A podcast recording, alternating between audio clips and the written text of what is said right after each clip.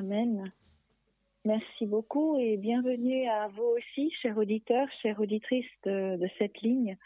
Et euh, soyez bénis et remplis du Saint-Esprit, que Dieu puisse nous aider euh, à chaque instant à voir quelle est sa volonté, son message pour nous. Alors, euh, avant de commencer, je, vous invite à la prière. vous pouvez vous mettre dans la position qui vous plaît pour pouvoir euh, vous approcher de votre Dieu.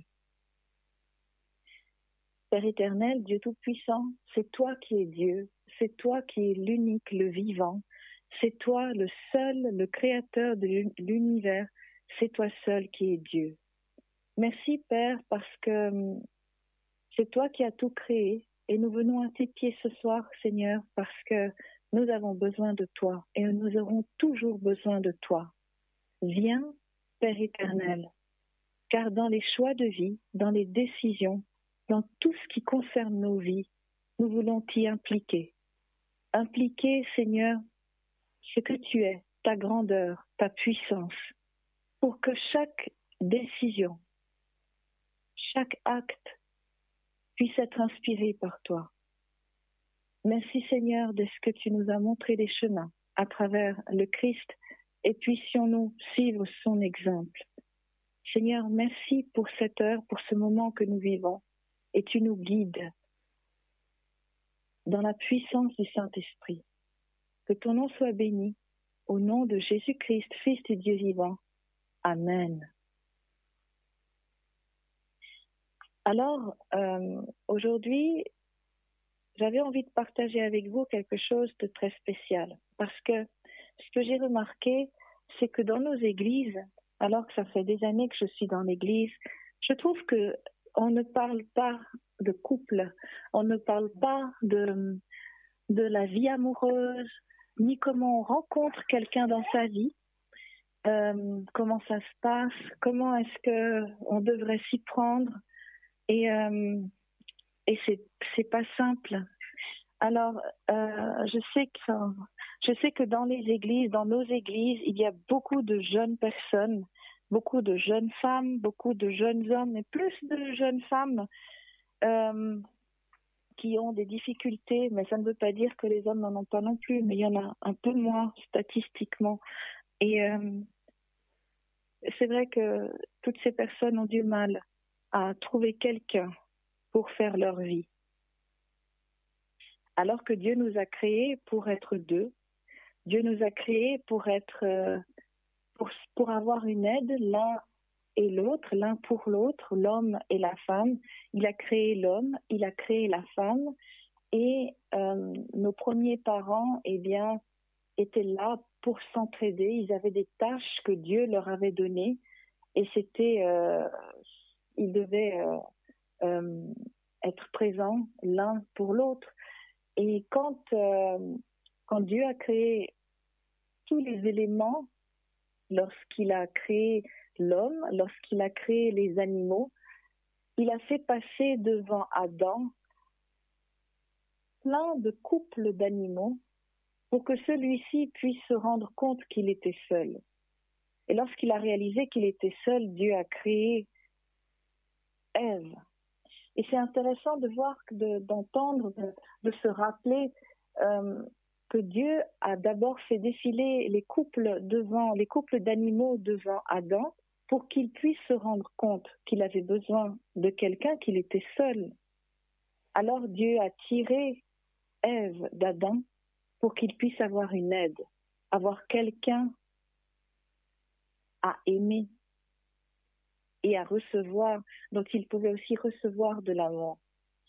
Donc, en fait, c'est quelque chose que Dieu a mis à la base, c'est quelque chose que Dieu a créé, et chaque être humain soupire, même de façon consciente ou inconsciente, après euh, quelque chose, une relation, et notamment euh, la relation amoureuse. Dans l'Église, il y a beaucoup de jeunes filles dont j'ai fait partie et euh, qui attendent depuis longtemps, qui attendent leur tour. Quand est-ce que ça va arriver, le mari? Est-ce que Dieu a pensé à moi? Est-ce qu'il y en a un pour moi? Et je me rappelle de cette prière que j'avais faite à Dieu. J'ai dit à Dieu, mais Seigneur, est-ce que sur toute la terre que tu as créée, 6 milliards d'habitants, eh bien, euh, tous ces chrétiens dans tous ces pays, il n'y a pas une personne pour moi? Est-ce qu'il n'y a pas un chrétien parmi toutes ces personnes qui pourrait correspondre à ce que tu, tu, tu, tu veux pour moi? Alors j'ai attendu, alors j'ai attendu, alors j'ai attendu. Et c'est vrai que c'est seulement à 36 ans que Dieu a permis que je rencontre, que je me marie. Et, euh, et pour, euh, d'ici que j'atteigne les 36 ans, d'autres se sont mariés, mes amis, euh, ils ont eu des enfants, ils ont formé leur foyer, ils ont et, je me disais mais c'est que ce soit des, chrétiens ou des non chrétiens, eh bien comment ça se fait que ça ne m'arrivait pas? Et je me posais cette question. Et d'autres jeunes femmes sont encore, qui étaient avec moi dans l'attente, maintenant que moi je sois mariée, elles sont encore dans l'attente et je prie pour elles. Parce que c'est pas facile. Mais ce que ce qu'on ne dit pas non plus, c'est par rapport à l'Église, ce qu'on ne dit pas, c'est comment on rencontre, comment on attend, de quelle manière est-ce qu'on attend et qu'est-ce que la rencontre. Et finalement, euh, une fois qu'on a rencontré, comment on vit ça Comment on vit la vie amoureuse Comment ça se passe dans le foyer Comment tout ça alors moi je propose, je pense qu'on ne fera pas qu'une seule émission parce que c'est tellement beaucoup et je pense que c'est bien d'avoir euh, de temps en temps des prédications qui puissent avoir euh, euh, pour thème le couple et passer du célibat au couple. Je pense que c'est c'est tellement complexe que ça ne peut pas se parler seulement le soir du 6 février en une heure de temps. Alors pour commencer un petit peu ce programme, je vous propose de regarder avec moi dans la Bible, parce que la Bible, c'est notre livre, c'est notre euh, héritage spirituel que Dieu nous a laissé, et c'est aussi une des marques, la plus grande marque euh, écrite et concrète de notre identité. Alors je dis bien concrète parce que la vraie, la vraie marque, c'est bien la marque du Saint-Esprit en nous. Alors, je vous propose de prendre cette histoire qui se trouve dans euh, Genèse 24, Genèse 24, les versets 1 à 43, et nous allons la comparer, et même un peu plus loin, 1 à 67, et nous allons comparer euh, Genèse, euh, Genèse 24, 1 à 67. Nous allons parler de cette partie de la Bible et nous allons comparer avec d'autres histoires de la Bible. Abraham était vieux, avancé en âge, et l'Éternel avait béni Abraham en toutes choses.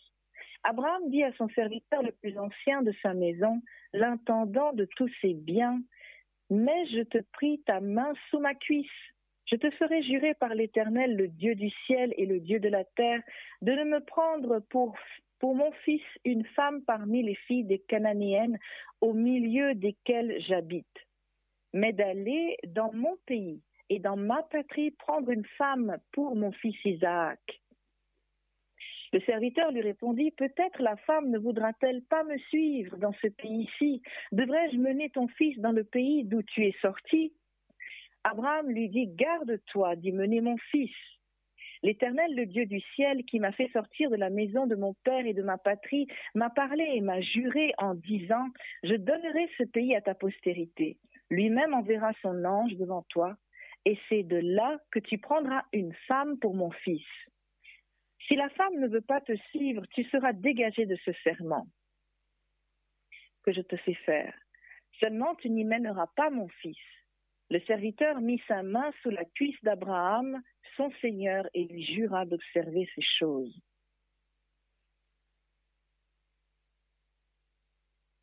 Alors, c'est la première partie de notre lecture. On va continuer, mais je vous demande vraiment de suivre avec moi le texte parce qu'on va regarder ensemble. On continue.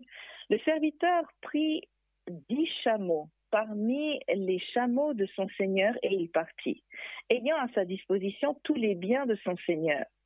Il se leva et alla en Mésopotamie, à la ville de Nacor. Il fit reposer les chameaux sur les genoux hors de la ville, près d'un puits, au temps du soir, au temps où sortent celles qui vont puiser de l'eau. Et il dit, Éternel, Dieu de mon Seigneur, Abraham, moi, je te prie rencontrer aujourd'hui que, ce que je désire et use de bonté envers mon Seigneur Abraham. Voici, je me tiens près de la source d'eau et les jeunes filles des gens de la ville vont sortir pour puiser de l'eau que la jeune fille à laquelle je dirais penche ta cruche, je te prie, pour que je boive et, qui répondra bois, je te donnerai aussi à boire euh, à tes chameaux, soit celle que tu as destinée à ton serviteur Isaac, et que là, par là, je connaîtrai que tu uses de bonté envers mon Seigneur. Il n'avait pas encore fini de parler que sortit sa pardon, il n'avait pas encore fini de parler que sortit sa cruche sur l'épaule Rebecca, née de Bethuel, fils de Milka, femme de Nacor, frère d'Abraham. C'était une jeune fille très belle de figure, elle était vierge et aucun homme ne l'avait connue. Elle descendit à la source, remplit sa cruche et remonta. Le serviteur courut au devant d'elle et dit Laisse-moi boire, je te prie, un peu d'eau de ta cruche. Elle répondit Bois, mon Seigneur. Et elle s'empressa d'abaisser sa cruche sur sa main et lui donner à boire. Quand elle lui achevait de lui donner à boire, elle dit Je puiserai aussi pour tes chameaux, jusqu'à ce qu'ils aient assez bu. Et elle s'empressa de vider sa cruche dans l'abreuvoir et courut encore au puits pour puiser. Et elle puisa pour tous les chameaux. L'homme la regardait avec étonnement et sans rien dire, pour voir si l'Éternel faisait réussir son voyage ou non. Quand les chameaux eurent fini de boire, l'homme prit un chameau d'or, euh, pardon, un anneau d'or, pardon, du poids d'un demi-cycle et deux bracelets du poids de dix cycles d'or. Et il dit, de qui es-tu la fille? Dis-le-moi, je te prie. Il y a-t-il dans la maison de ton père de la place pour passer la nuit? Elle répondit, Je suis fille de Bethuel, fils de Milka et de Nacor. Elle lui dit encore, Il y a chez nous de la paille et du fourrage en abondance, et aussi de la place pour passer la nuit. Alors l'homme l'un s'inclina et se prosterna devant l'Éternel en disant, Béni soit l'Éternel, le Dieu de mon Seigneur Abraham, qui n'a pas renoncé à sa miséricorde et à sa fidélité envers mon Seigneur. Moi-même, l'Éternel m'a conduit à la maison de, des frères de mon Seigneur. La jeune fille courut raconter ces choses à la maison de sa mère. Rebecca avait un frère nommé Laban. Et Laban courut dehors vers l'homme près de la source. Il avait vu l'anneau et le bracelet aux mains de sa sœur, et il avait entendu les paroles de Rebecca, sa sœur, disant Ainsi m'a parlé l'homme. Il vint donc à cet homme qui, qui se tenait auprès des chameaux vers la source, et il dit Viens, béni de l'Éternel, pourquoi resterais-tu dehors? J'ai préparé la maison et la place et une place pour les chameaux. L'homme arriva à la maison, Laban fit décharger les chameaux et il donna de la paille et du fourrage aux chameaux, et de l'eau pour laver les pieds de l'homme et les pieds des gens qui étaient avec lui. Puis il lui servit à manger. Mais il, il dit, Je ne mangerai point avant d'avoir dit ce que j'ai à dire. Parle, dit Laban.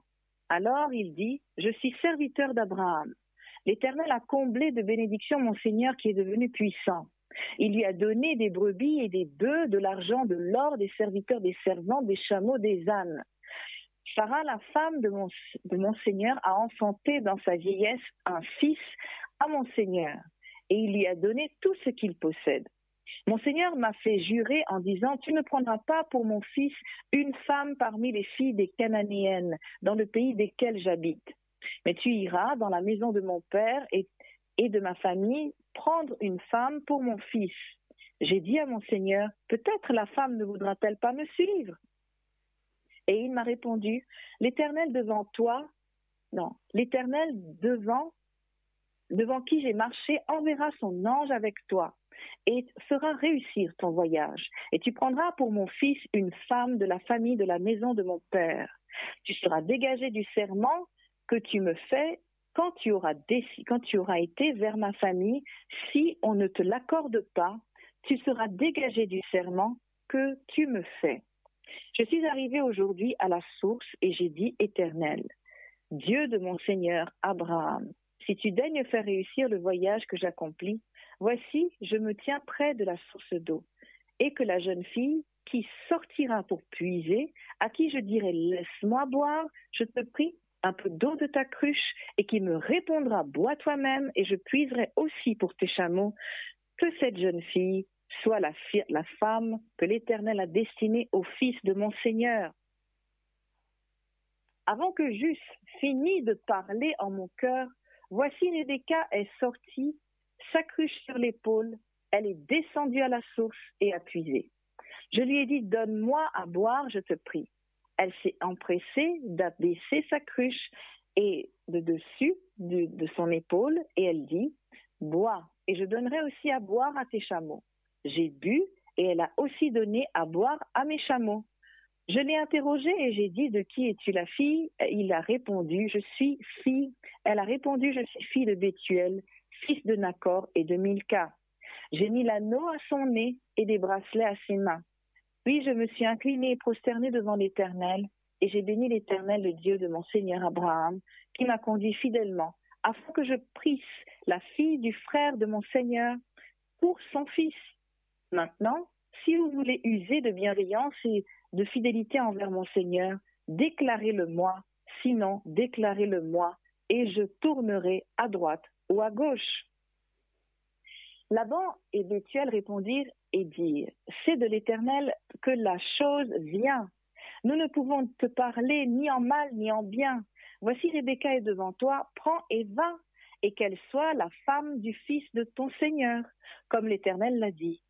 Lorsque le Seigneur Abraham lorsque le serviteur d'Abraham eut entendu leurs paroles, il se prosterna en terre devant l'Éternel.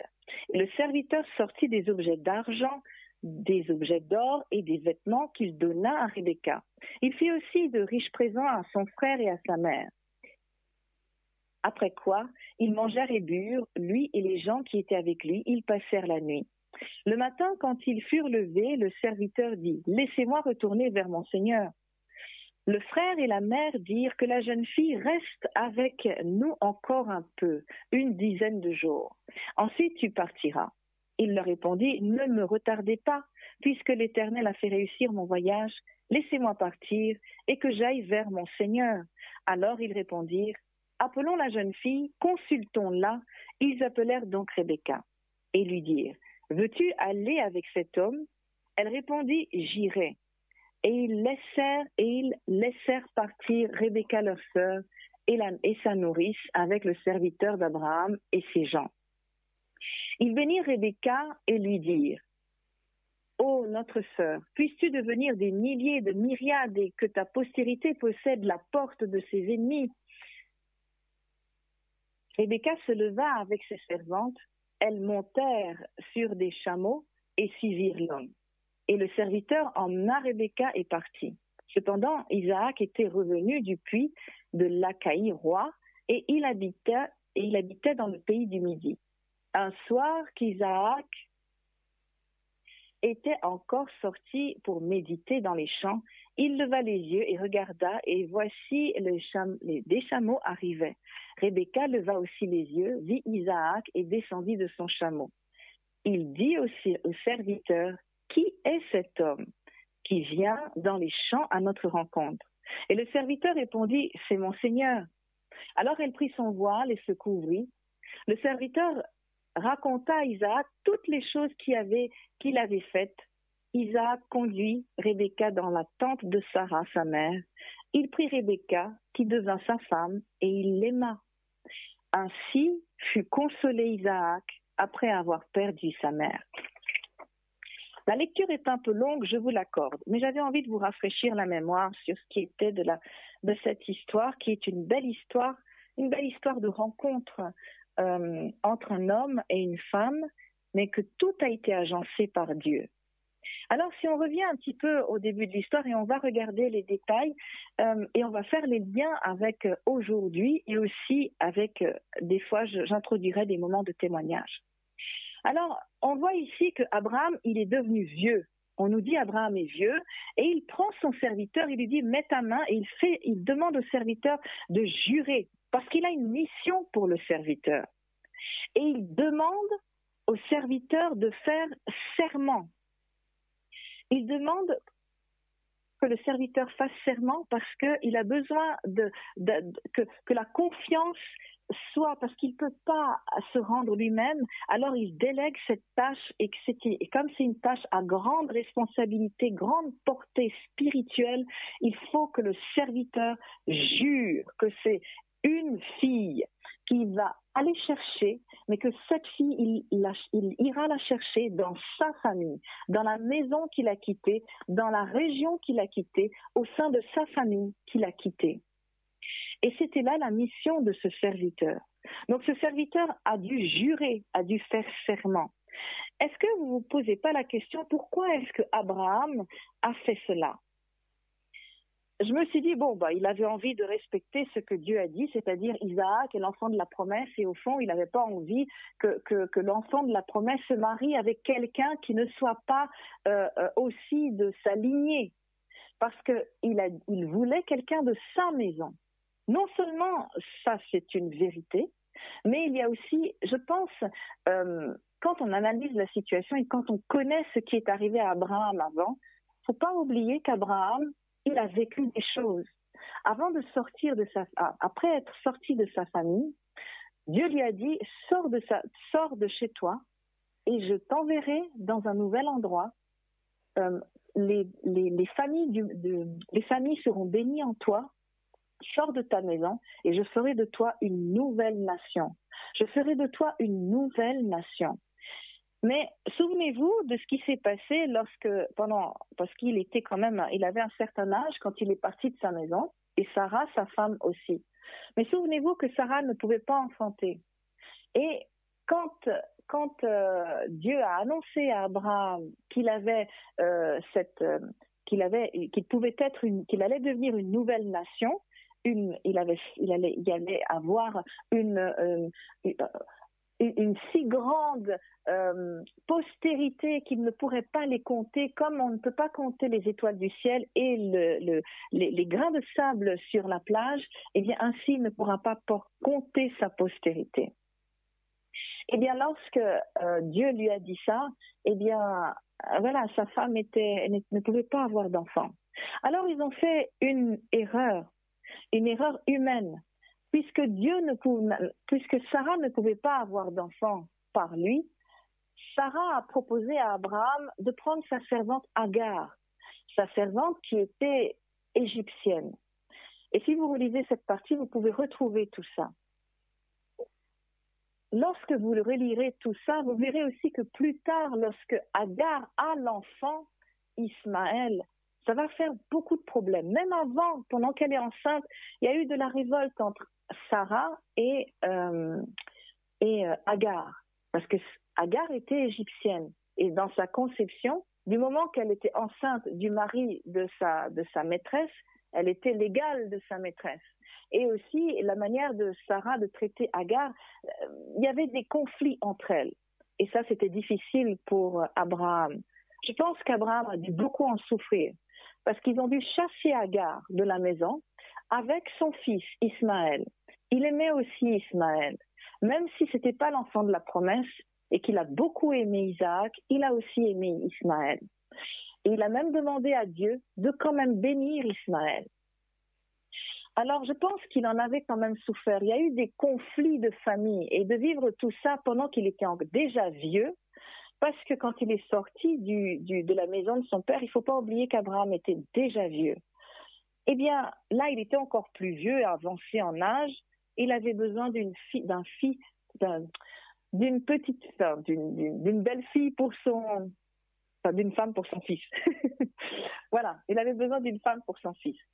Donc, il n'avait pas envie que ce soit une femme étrangère. Il n'avait pas envie que ce soit quelqu'un qui ait une culture, une, compréhension différente de, Dieu, voilà, il fallait que ça rentre dans l'image que Dieu avait pour euh, son fils. Et en fait, c'est pour ça qu'il demande aux, serviteurs de jurer. Aujourd'hui, c'est vrai que Dieu nous invite à avoir quelqu'un, à, lui demander quelqu'un qui comprenne la parole, qui soit dans, dans le chemin de Dieu. Mais c'est vrai que ça dépend de chaque personne, ça dépend de chaque histoire. Mais l'idéal, pour ce qui me concerne, ce qui m'est arrivé à moi, et ça n'implique qu'à moi, c'est ce que j'avais demandé. J'avais vraiment demandé à Dieu quelqu'un qui puisse, euh, quelqu'un qui soit dans son chemin, quelqu'un qui, qui, qui puisse, euh, qui connaisse la parole de Dieu, qui ait, qui ait une relation avec Dieu et qui continue à avoir cette relation serrée, forte et profonde avec Dieu en croyant. Et en fait, plus tard, ce qu'on nous dit ici, on nous dit que le serviteur répond peut-être la femme ne voudra-t-elle pas me suivre dans ce pays Devrais-je y amener ton fils? Alors, ce que j'aime bien dans cette réponse du serviteur, c'est qu'il envisage quand même que la femme, même si c'est Dieu qui l'envoie, eh, peut-être qu'elle ne voudra pas. Et on va aller plus loin dans ça, c'est que euh, Qu'est-ce qu'Abraham répond? Garde-toi bien, mon fils. Oui, l'Éternel, le Dieu du ciel, qui m'a fait sortir de la maison de mon père et de ma patrie, qui m'a parlé, juré, il enverra lui-même son ange. Donc tu vas pas amener mon fils pour qu'il s'y perde là-bas. Le fils, il reste là avec moi, je le surveille, j'ai l'œil sur lui, parce que c'est le fils de la promesse. D'accord? Faut pas oublier que il veut pas rater son coup. Abraham a fait beaucoup d'erreurs. Il a fait beaucoup d'erreurs dans son passé. Il a donné sa femme à, il a, il a fait passer sa femme pour sa sœur. Il, il a, la, femme a été près de, Pharaon. Elle était coincée là-bas. Tout le monde a eu une, maladie, une malédiction qui sont, ils sont tombés sur eux, les Égyptiens. Ils ont été, euh, ils ont reçu une malédiction de l'Éternel parce que la femme a été retenue là-bas. Il a vécu beaucoup de choses. Il n'avait pas envie qu'il y ait encore des choses qui s'y passent. Il voulait rester correct. Le fils devait rester sous ses yeux. On va revoir plus tard une réaction pareille avec Jacob, qui ne voulait pas que, Benjamin parte ah, parce que José, Joseph était, était parti et puis que les frères l'avaient soi-disant tué. Mais tout ça pour dire que après que ces patriarches de la foi vécu vraiment des choses fortes avec Dieu. Maintenant, il voulait préserver sa famille et préserver la promesse que l'Éternel avait faite au sein de la famille. Donc, Isaac, reste là, toi tu pars tout seul et c'est Dieu qui va envoyer son ange. Je ne vais pas donner mon fils pour partir avec toi. Donc, c'était ça, en fait, la, réponse d'Abraham. De, et maintenant, il envisage même que la femme peut-être ne voudra pas venir. Donc il lui répond aussi, si la femme ne veut pas te suivre, tu seras dégagé de ce serment que je te fais faire. Donc il y a aussi la possibilité qu'il ne trouve pas de femme. Donc il se peut que ça ne marche pas. Mais il veut qu'on essaye, et, mais il sait que l'ange de l'Éternel va l'accompagner et que ça réussira. Mais dans le cas où la femme ne veut pas, eh bien, eh bien, il sera dégagé de son serment. Et c'est intéressant. Parce que des fois, on est là, dans, il y a des fois peut-être des, gens dans l'église et puis qu'on rencontre des personnes dans l'église et puis euh, on se dit, ah ben voilà, Dieu m'a dit que c'est cette personne. J'ai prié, Dieu m'a révélé que c'est cette personne. Et oui, c'est peut-être vrai. Peut-être que c'est vrai. Mais la personne, elle a aussi le choix d'accepter que la, la réponse de Dieu, eh bien, ne lui convient pas. Alors, ça, c'est quelque chose de peut-être difficile, mais c'est une réalité. Avant de rencontrer mon mari, euh, j'avais rencontré une personne et j'avais aussi eu une révélation par rapport à cette personne. Mais, ça ne s'est pas passé comme ça. Les choses ont été autrement. Mais ce n'est pas grave parce que je me rappelle de cette parole d'Ellen White dans, dans euh, euh, l'histoire de la rédemption. Elle disait que si Adam avait refusé de marcher dans le péché avec sa femme, Dieu aurait pu susciter d'autres Ève. Et c'est vrai que Dieu aurait, je ne sais pas comment est-ce que Dieu aurait fait ce jugement avec Ève, mais Adam, c'est le premier qui a été créé. Et Adam, Adam est le premier et Ève a été tirée d'Adam. Donc si Ève euh, puisque Ève a péché, si Adam n'avait pas suivi Ève, Dieu aurait pu faire autrement. parce que celui qu'il avait créé en premier, à, qui il avait tout donné en premier, eh bien, il n'aurait pas été, euh, il, n'aurait pas euh, succombé au péché. Donc, il lui restait d'autres côtes à Adam. On a plusieurs côtes à l'intérieur. Il lui restait d'autres côtes, donc il y avait des potentiels d'autres Èves. Ça, c'est ma version. Ce n'est pas la version de White. Ça, je rajoute. Mais je me dis qu'il avait beaucoup de côtes et il y avait donc potentiellement beaucoup d'autres Èves. Donc, il Dieu pouvait, Dieu, Dieu, Dieu aurait pu faire autrement. Alors, il ne faut pas oublier, il ne faut pas aller vers la personne dans l'église et lui dire, oui, mais Dieu m'a dit que c'était toi. Dieu est tellement grand que s'il vous a dit à vous que c'était cette personne-là, il le lui dira aussi à elle. Et la chose se passera de façon harmonieuse. On n'a pas besoin de se battre pour se mettre ensemble quand Dieu dirige la chose. Du moins, on n'a pas besoin de se battre avec la personne avec qui on est destiné. En général. En général.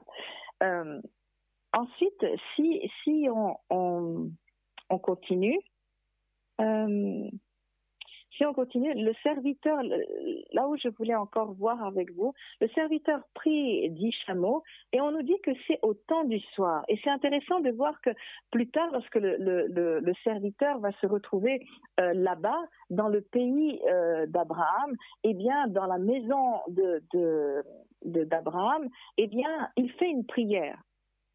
Et c'est, intéressant de voir que le serviteur, il, euh, dans, sa prière, il dit que c'est pas pour moi que tu le fais, c'est pour mon Seigneur.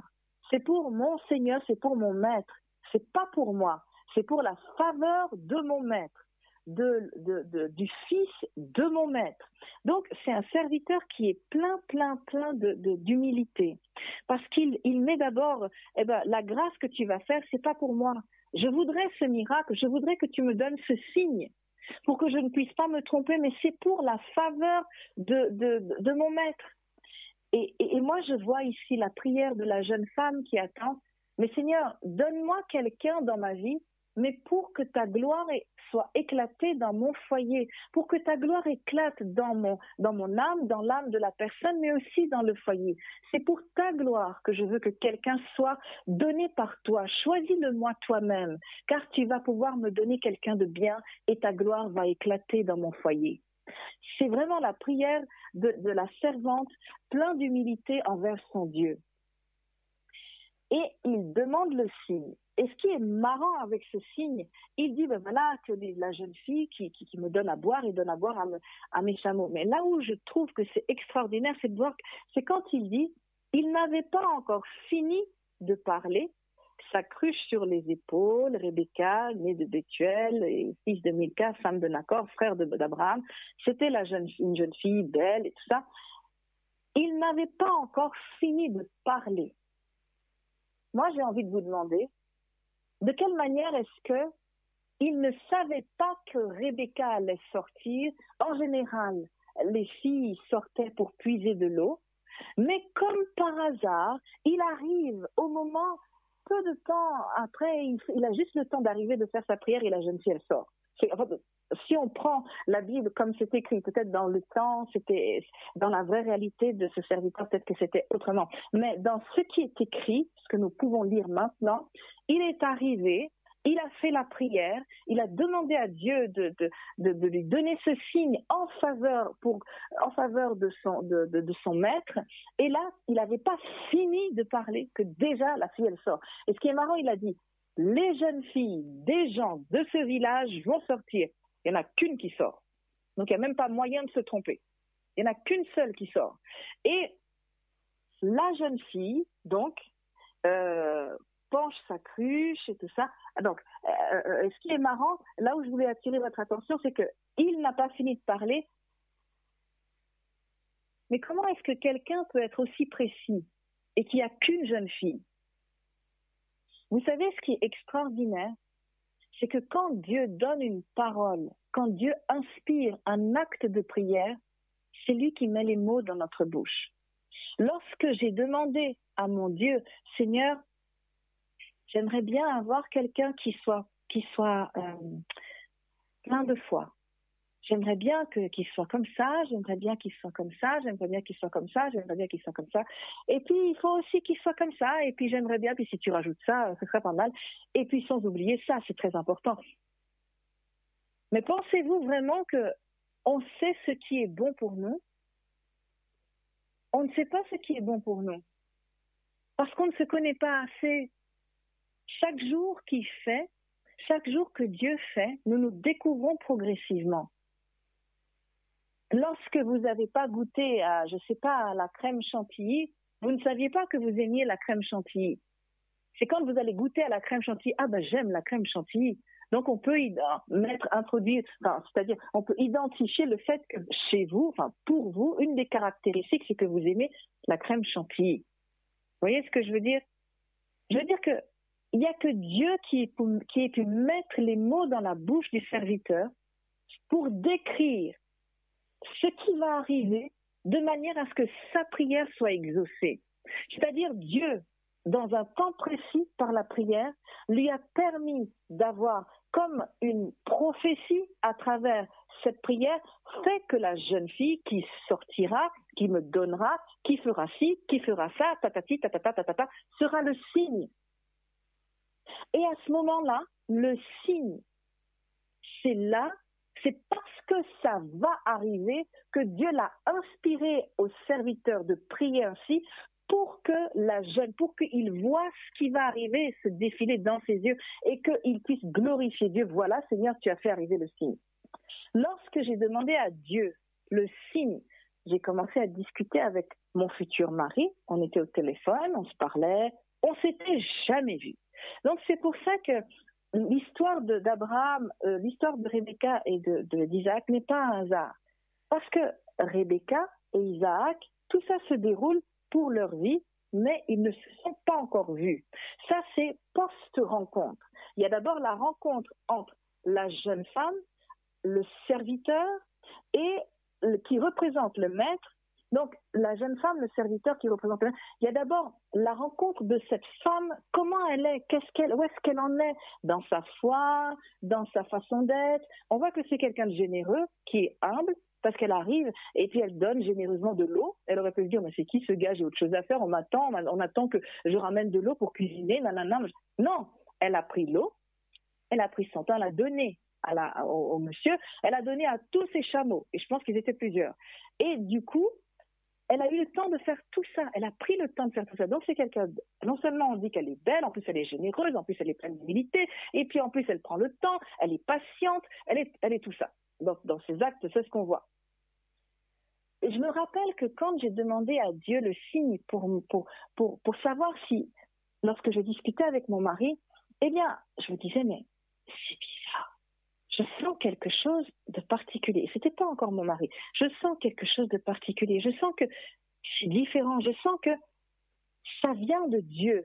On discute, mais avec toutes les choses que j'avais vécues, toutes les blessures d'âme, toutes les, déceptions, les, choses négatives que j'avais vécues, euh, des choses d'avant, des, personnes euh, pas, pas sympas, eh bien, euh, j'ai eu voilà, c'était pas simple. Donc, j'ai dit à Dieu, oui, mais quand même, je trouve que c'est particulier. Je sens quelque chose pour lui et je sens que c'est profond. Je sens que ça vient de toi. Je sens que c'est Dieu qui a mis de l'amour dans mon cœur, dans mon âme, pour quelqu'un que je n'ai jamais vu. Et, et, et je lui dis, mais écoute, euh, je me rappelle qu'il voulait me dire quelque chose. Et là, maintenant, euh, lorsqu'il m'a déclaré, il m'a dit, ben voilà, il m'a dit ce qu'il ressentait. Je sentais que ça venait de Dieu. J'étais convaincue que c'était de Dieu. Mais j'avais trop peur. J'avais trop de craintes. J'avais trop de blessures d'âme, des choses qui n'étaient pas guéries, des choses. J'avais besoin de délivrance. Alors j'ai demandé un signe. Et lorsque j'ai demandé le signe à Dieu, j'ai dit Seigneur, donne-moi le signe. Fais que ci, fais que ça, fais que ça, ça, ça, ça, ça. Et j'ai fait une liste. Après, j'ai dit non, ça, ça va pas. Donc, je vais redemander le signe. Je ne vais pas demander le signe de cette manière. Je dis, Seigneur, donne-moi le signe que tu veux. Mais fais que je reconnaisse que c'est un signe qui vient de toi, que ça vient de toi, que je ne puisse pas me tromper, que ça vienne de toi. Alors, lorsque j'ai demandé le signe à Dieu, le pasteur, on devait venir, on devait venir, euh, on devait euh, préparer un concert. Et lorsque, euh, pour préparer le concert, j'avais besoin d'une amie et du pasteur. Et le pasteur est venu, il avait froid, il faisait froid dehors, je lui ai proposé une tisane, mais lorsque je lui donne sa tisane, qu'il commence à boire sa tisane, il me dit ah ça me rappelle quand ma femme vient se coucher près de moi et qu'elle a les pieds glacés et qu'elle plante ses pieds, elle, elle, plaque ses pieds contre moi et moi je grelotte parce que ses pieds sont glacés. Et je dis, oulala, pasteur, il n'y avait pas besoin de dire autant de choses. Et il me dit, il nous dit à, à, cet ami et moi, eh mais les filles, vous n'avez personne dans vos vies, mais il faudrait qu'on prie pour que vous puissiez avoir quelqu'un dans vos vies. Et là, j'ai dit, mais euh, mon ami et moi, les deux, à l'unanimité, on a dit non, sûrement pas, surtout pas, euh, c'est bon, on est bien comme ça, euh, c'est bon, quoi, parce que ça va. Et, là, il a dit, mais non, non, Dieu, il a créé l'homme pour la femme et la femme pour l'homme. Il a créé pour qu'on vive ensemble. Il a créé pour qu'on puisse euh, euh, être une aide et pouvoir s'aimer et découvrir l'amour à travers le couple. Et puis on, le trouvait un petit peu lourd, on lui a pas trop dit, mais il a quand même continué. Et puis c'est là qu'il s'est mis à dire Cynthia, toi, tu vas te marier avec euh, telle personne, un haïtien aux yeux clairs qui, qui, jouera de toutes sortes d'instruments. Et toi, Marilyn, tu seras, tu seras, tu seras, tu seras. Et voilà, il a fait, euh, lorsqu'il a dit ça, et je me suis dit, ouf, d'abord j'ai ri, j'étais vraiment dedans, on était en train de plaisanter, donc c'était très drôle, jusqu'à ce que je me dise, ah, j'ai commencé à rire jaune. Et je me dis, mais mince, ça fait plusieurs mois, peut-être même une année, ça faisait au moins une année qu'on discutait avec euh, mon futur mari, que je ne savais pas que ce serait mon futur mari, mais à quoi il ressemble? Je ne sais même pas à quoi il ressemble, je ne sais pas ce qu'il fait dans l'église, c'est quoi sa tâche, est-ce qu'il joue de plusieurs instruments, je ne sais pas. Alors je l'ai appelé.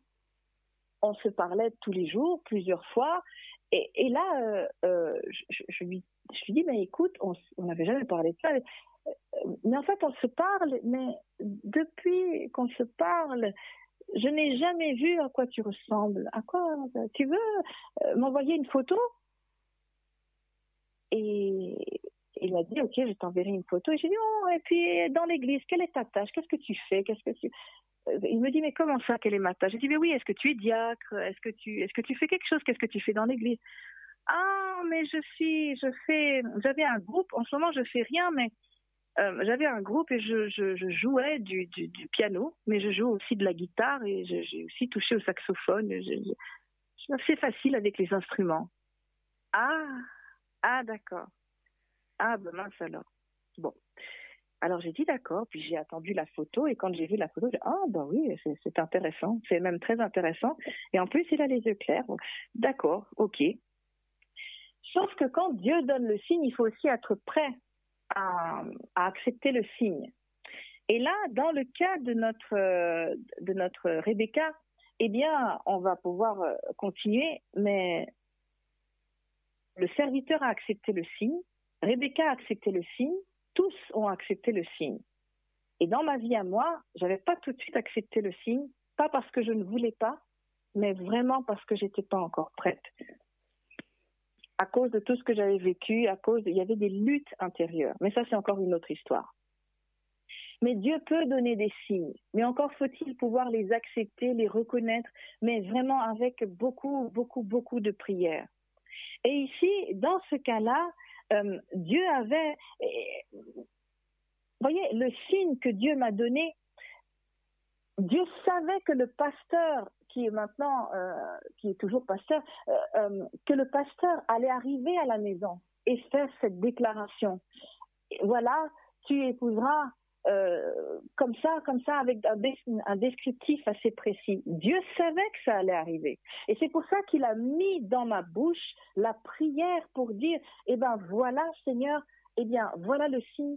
Donne-moi à toi, donne-moi toi-même le signe, et ainsi je saurai que c'est toi. Et là, pour le cas de, du serviteur, Dieu a mis Dieu a inspiré le serviteur parce qu'il savait que la jeune fille, il sait, Dieu sait que la jeune fille existe, tout comme Dieu sait qu'il y a quelqu'un pour vous quelque part. J'en suis convaincue. Peut-être vous avez besoin de délivrance, peut-être vous avez besoin qu'il y ait des malédictions, des chaînes, des choses qui sautent, mais il y a quelqu'un quelque part pour vous. Je connais une dame à plus de 55 ans, c'est là qu'elle a eu la délivrance pour la première fois. Elle est restée toute sa vie sans mari. Elle n'avait pas connu la délivrance.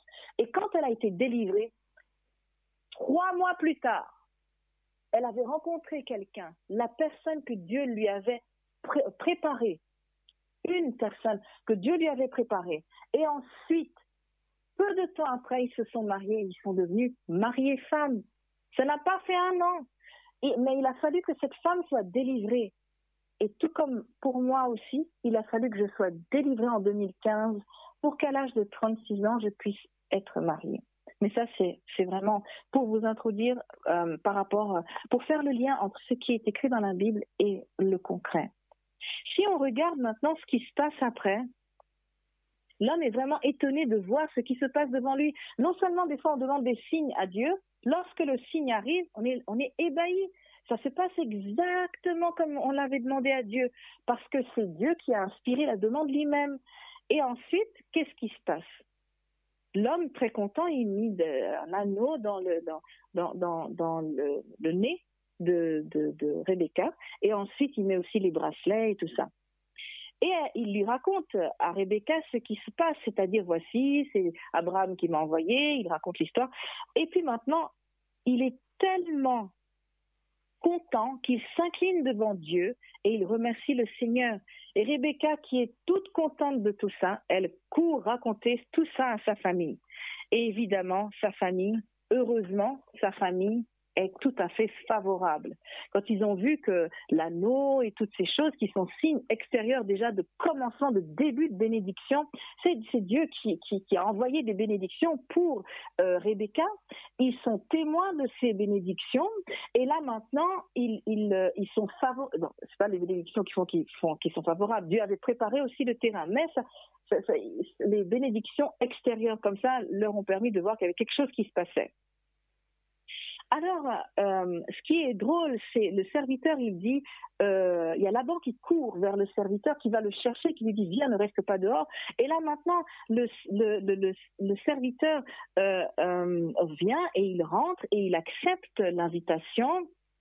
Et il dit aussi, Laban lui dit, viens béni de l'Éternel. Donc, il reconnaît qu'il y a quelque chose.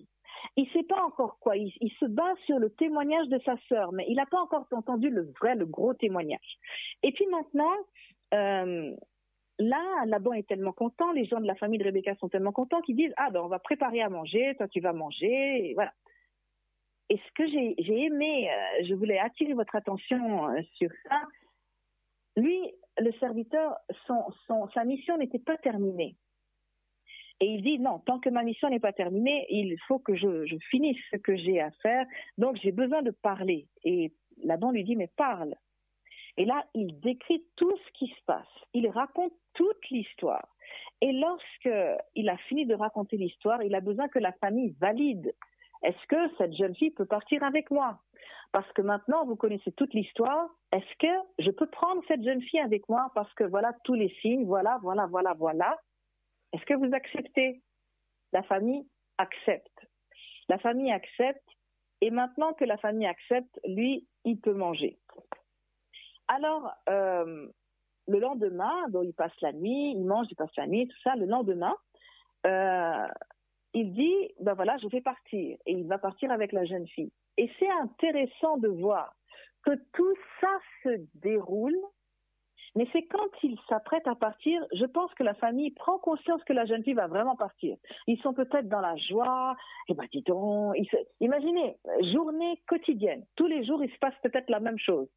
Euh, la jeune fille, on l'envoie au puits, elle revient avec son eau, on fait des choses avec l'eau, et tatati, la vie continue, tatata. Et aujourd'hui, il y a quelque chose d'énorme qui vient de se passer. Un serviteur vient avec des richesses, des trucs, et puis on dit, ben voilà, euh, euh, on vient prendre cette jeune fille parce qu'elle est le signe et tout ça. La famille, c'est quand même quelque chose de gros. Le Seigneur vient rentrer dans leur foyer pour, prendre quelqu'un qui, fait partie de leur famille pour une autre famille. Et c'est extra, c'est comme, euh, c'est un honneur, c'est une grâce, c'est une gloire. Mais parallèlement, elle ne sera plus présente. Alors, comme elle va partir, peut-être elle va manquer à la famille. Ils ont essayé de retenir ce serviteur. Donc, en fait, le serviteur a dit non, ne, faites pas rater mon, voyage, parce que jusqu'à aujourd'hui, Dieu a tout bien conduit. Ne, commencez pas à essayer de faire autrement. Pas. Euh, là, ça marche bien, continuons comme ça. Alors, ils ont dit, ben, dans ce cas, demandons à la jeune fille si elle veut partir, si elle veut aller avec toi. Tout ce temps s'est déroulé, toute cette histoire s'est déroulée. Personne ne s'est soucié de savoir qu'est-ce qu'elle pensait, la jeune fille. Bref, en même temps, peut-être qu'elle n'avait pas l'air d'être mécontente. Donc, on lui pose la question concrètement à la fin. Mais ce qui est bien, c'est que même quand c'est à la fin, même quand c'est à la fin, eh bien, c'est un stade qui est très important parce que son avis a été demandé en dernier, mais tout repose sur sa réponse. Parce que si elle n'accepte pas, les choses que Dieu a promis à travers elle ne vont pas se faire. Ça se passera à travers une autre jeune fille. Parce que de toute façon, Dieu suscitera quelqu'un d'autre. Il y a des gens qui pensent que euh, c'était cet homme-là, c'est lui, c'est pas quelqu'un d'autre, je l'ai vu, et tatati, et puis il s'acharne. Et pourtant, si la personne ne veut pas, ou si c'est s'il si, n'a pas euh, euh, reçu le message, je ne sais pas, plein de choses peuvent arriver que la personne n'accepte pas. Si la personne n'accepte pas, c'est pas la fin du monde, parce que Dieu peut susciter d'autres personnes, une autre personne. Pourquoi est-ce que je dis ça? Parce que un exemple très simple, lorsque une personne se marie et un couple se marie, par exemple, je vais leur donner des noms fictifs. Paul et Jeanne se marient. Euh, peut-être on va prendre euh, un autre prénom. Euh, je sais pas, Gwendoline et, Paul se marient. Voilà, Gwendoline et Paul se marient. Et puis maintenant, euh, il y a un des deux qui meurt. D'accord? Mais par exemple, il s'agit peut-être de... Il y a Paul qui reste et puis Gwendoline, malheureusement, est partie. Mais Paul a peut-être envie de se remarier. Et peut-être que bah, Dieu a d'autres personnes pour Paul. Alors si Paul prie et puis que que que, voilà euh, Dieu lui donne euh, je sais pas, euh, une carène, eh bien, Dieu a choisi carène pour Paul. Ça ne veut pas dire que Gwendoline n'était pas quelqu'un de bien pour Paul. Dieu a peut-être aussi donné Gwendoline. La preuve, c'est que quand on regarde dans la Bible, il y a eu des cas comme ça. Il y a eu des cas, par exemple, Ruth, son mari est mort, mais c'était aussi un Israélite, et c'est de son mari qu'elle a appris la culture israélienne. Et elle a tellement aimé, elle a, été fondue dans la culture, qu'elle a voulu être avec sa belle-mère, au point de rencontrer son futur mari, deuxième mari, de qui va sortir plus tard, bien plus tard, Isaïe, qui est le père de David, descendant, enfin, euh, David qui, fait partie de la lignée de Jésus-Christ. Donc, ce n'est pas impur. Alors, les gens peuvent se remarier et ça veut pas. Et c'est là une preuve où il n'y a pas une personne fixe et que si la personne ne veut pas de vous, qu'elle ne répond pas à, l'appel, eh bien, que, que, vous êtes perdu et que vous allez finir comme ça. Non. Il y a des gens, ben, Dieu peut faire avec d'autres personnes. Donc, il ne faut pas se coller à une seule possibilité parce que Dieu en a plusieurs pour vous. Et c'est pas grave s'il y en a un qui veut pas. Bon, triste peut-être, mais c'est pas grave, c'est pas la fin du monde. Euh, ensuite, euh, qu'est-ce qui, voilà. En fait, si on continue dans notre histoire, alors si maintenant c'est la rencontre enfin entre Isaac et Rebecca. Donc en fait, euh, avant cette rencontre, il y a les bénédictions de la famille. Donc la famille, euh, voilà, puisses-tu devenir milliers, myriades, la postérité possède la porte de, ses ennemis. Et, Rebecca se leva avec ses servantes. Donc beaucoup de bénédictions, si bien que ces bénédictions vont être réelles dans sa vie parce qu'elle répond à l'appel de l'Éternel qui, qui, qui a été faite à un homme qui a déjà été béni.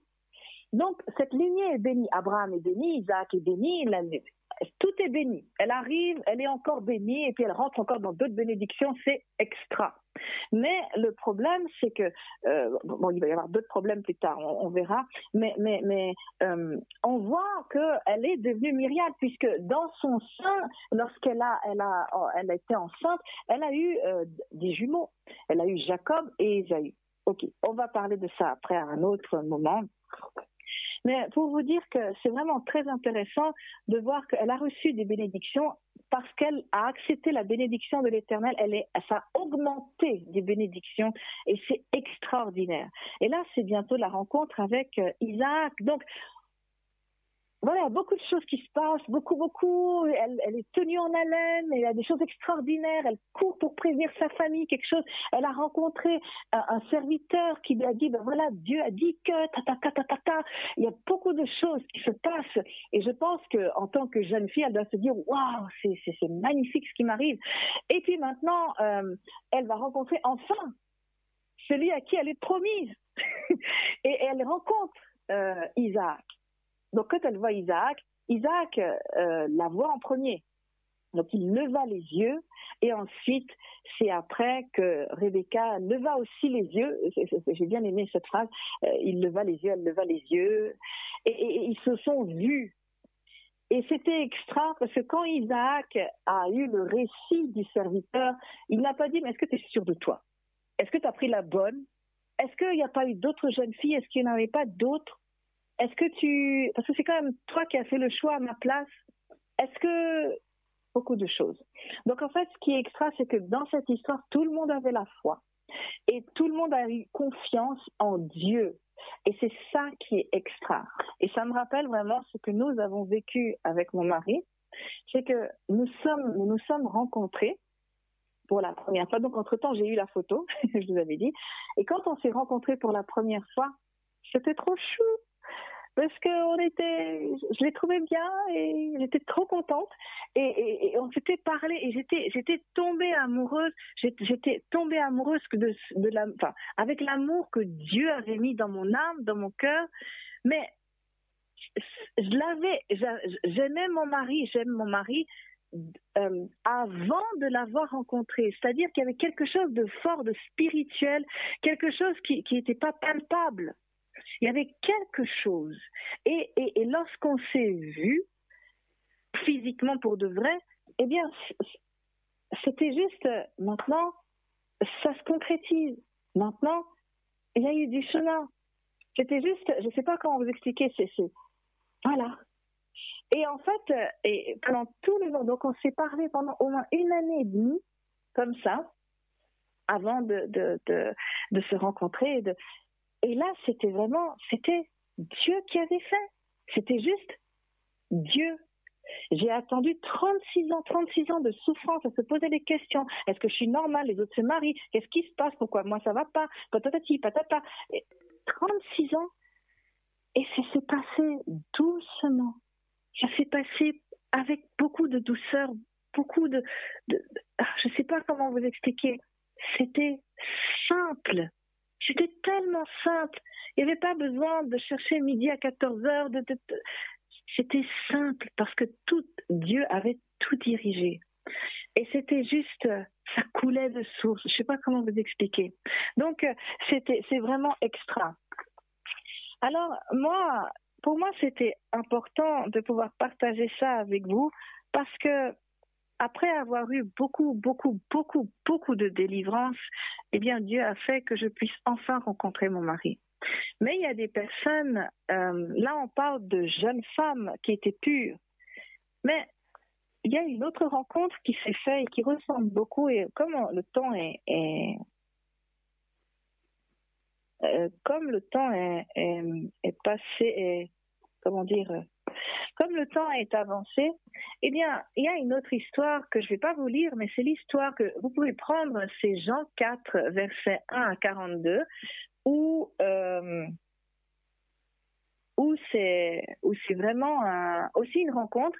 Et ça ressemble énormément à la, à la rencontre que nous venons de faire, entre, que nous venons de vivre et de lire ensemble entre Isaac et Rebecca. Donc en fait, euh, c'est l'histoire de la femme samaritaine. Donc en fait, Jésus va en Samarie. Alors, Jésus va en Samarie, mais il est pas, il est, tout seul. Il a envoyé les disciples chercher euh, à manger. Et en fait, tous ils sont partis chercher à manger et Jésus est resté seul. J'ai trouvé que c'était étrange que tous les douze sont partis comme s'il faut être douze pour aller chercher à manger. Bref, euh, je pense que, vous savez, Dieu, il n'y a pas de hasard. Dieu, il n'y a vraiment pas de hasard. Jésus a envoyé les douze parce qu'il fallait envoyer les douze. Et il avait besoin d'être seul avec cette femme samaritaine pour lui parler. Et en fait, ce qui est extra, c'est que il était, euh, Jésus s'est retrouvé donc euh, vers le puits de Jacob. Et le puits de Jacob, c'est marrant parce que c'est là qu'il va rencontrer la femme samaritaine qui viendra, qui va venir puiser de l'eau. Alors cette femme, elle vient au puits de Jacob. Donc notre histoire parle de, Rebecca qui va enfanter Jacob. D'accord? Rebecca va enfanter Jacob et Jésus ici est assis au puits de Jacob. Il va rencontrer une femme de la Samarie. Alors, une femme de la Samarie, et là, euh, c'est comme ce serviteur qui vient à la rencontre d'une jeune fille pour Isaac. Et maintenant, sauf que cette femme samaritaine, elle, commence à parler à, Jésus lui adresse la parole et lui dit Donne-moi à boire, comme le serviteur qu'on a vu tout à l'heure. Donne-moi à boire. Et la femme euh, lui dit euh, Comment toi qui es juif, tu peux me demander à boire? Et là, mais comme Jésus sait qu'il parle à une femme qui est profonde, il commence à entrer dans plus de profondeur spirituelle avec elle, et elle suit. Et à travers et là aussi, on voit que, on sait que Rebecca est une femme qui est profonde, elle est spirituelle, parce qu'elle accepte l'appel de Dieu. Elle a sûrement cette relation avec Dieu, elle accepte l'appel de Dieu. Et ici, maintenant, euh, on a aussi, euh, tout à l'heure, lorsqu'on a lu euh, Rebecca, on nous a présenté Rebecca, on nous a dit, on a une action, c'est-à-dire elle sort avec son puits pour puiser, on a une action avec son, sa cruche pardon, pour puiser sur son épaule, on parle de sa situation familiale, on, on dit que c'est une fille en âge de mariage, on dit qu'elle est belle, on dit qu'elle va plaire, forcément elle va plaire à Isaac, et puis qu'elle est pure, et puis euh, et puis voilà. Donc on a décrit un petit peu sa situation. Et là aussi, la femme samaritaine, c'est la même chose. On dit que c'est une femme qui vient pour puiser de l'eau et euh, elle va se retrouver à une certaine heure, mais elle est seule, comme Rebecca. Elle est seule à puiser de l'eau, mais c'est pas la même situation de vie. Elle est seule parce qu'elle veut éviter les autres regards, parce que apparemment, elle n'a pas une bonne vie. Et en fait, euh, à un moment donné, Jésus va lui dire, mais attendez, Jésus va lui dire, mais euh, va, parce qu'il commence à converser avec elle et il lui dit, va, lui dit Jésus, appelle ton mari et viens ici. Et lorsque je vais vite comme ça parce que je sais que vous connaissez cette histoire et je veux juste faire les corrélations avec vous. Et moi, ça me rappelle, euh, à ce moment-là, la femme samaritaine, Jésus lui rappelle sa vie, sa condition de vie. Comme pour Rebecca, on nous dit, c'est une jeune fille qui n'a pas connu, elle est vierge, elle n'a pas connu d'homme et tout ça. Elle, on nous dit qu'elle a connu, qu'elle a même connu les maris des autres. Donc en fait, celui qui, avec qui tu vis, n'est pas ton mari. Et tu en as eu cinq comme ça. Donc en fait, elle a eu une certaine vie. Et en fait, mais ça n'a pas empêché Jésus de lui, adresser la parole, parce qu'il vient, il a une mission, comme le serviteur envers Rebecca. Rebecca euh, le serviteur a été envoyé par Abraham, inspiré par Dieu, va chercher une fille pour mon fils. Mais là, ici, euh, Jésus est envoyé par Dieu. Jésus veut parler à cette femme pour ramener cette femme à lui. Et la même chose va se passer. C'est-à-dire que quand elle découvre tout ce qu'elle vient, tout ce qu'il vient de lui dévoiler, elle se rend compte qu'elle parle à un prophète. Et puis elle converse avec lui, et puis elle se dit, en fait, je suis le fils de Dieu. Et, je vais vite, hein, mais, mais, je fais exprès. Elle est tellement heureuse de cette rencontre, comme Rebecca, qu'elle court.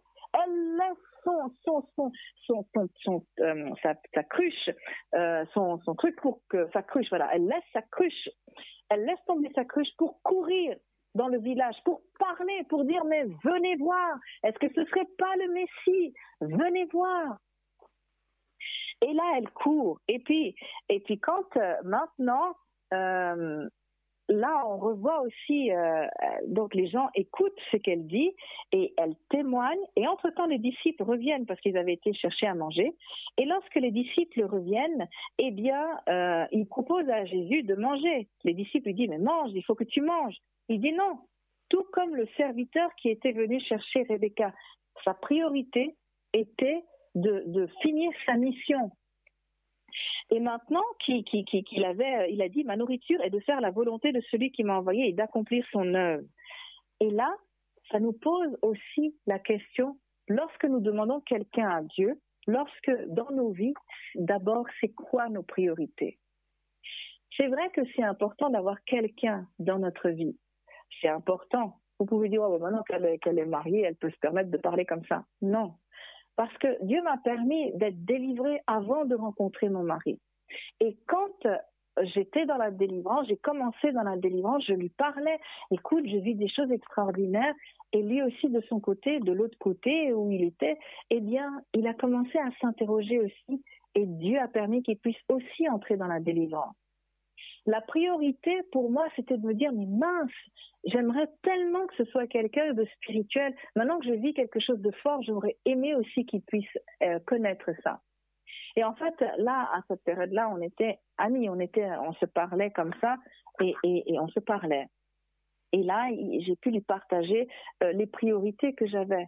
Et nos priorités, d'abord, je pense que dans, les lectures que nous venons de faire euh, à ce stade-là, parce qu'on va terminer euh, la fin de la femme samaritaine quand même, eh bien, euh, ce qui est vraiment une des choses importantes, c'est de savoir qui on est, qui je suis aujourd'hui. L'identité que vous avez, c'est très important. Qui suis-je? Je suis enfant de Dieu. Mais qu'est-ce que Dieu veut faire dans ma vie? Où est-ce que j'en suis? Est-ce que Dieu a d'autres délivrances à me faire vivre? Est-ce qu'il y a des chaînes qui doivent sauter? Est-ce qu'il y a des malédictions? Est-ce que dans ma famille, il y a des, choses qui, étaient impures auxquelles ils ont touché, qui pourraient m'empêcher de me marier? La priorité, c'est de mettre votre vie en règle.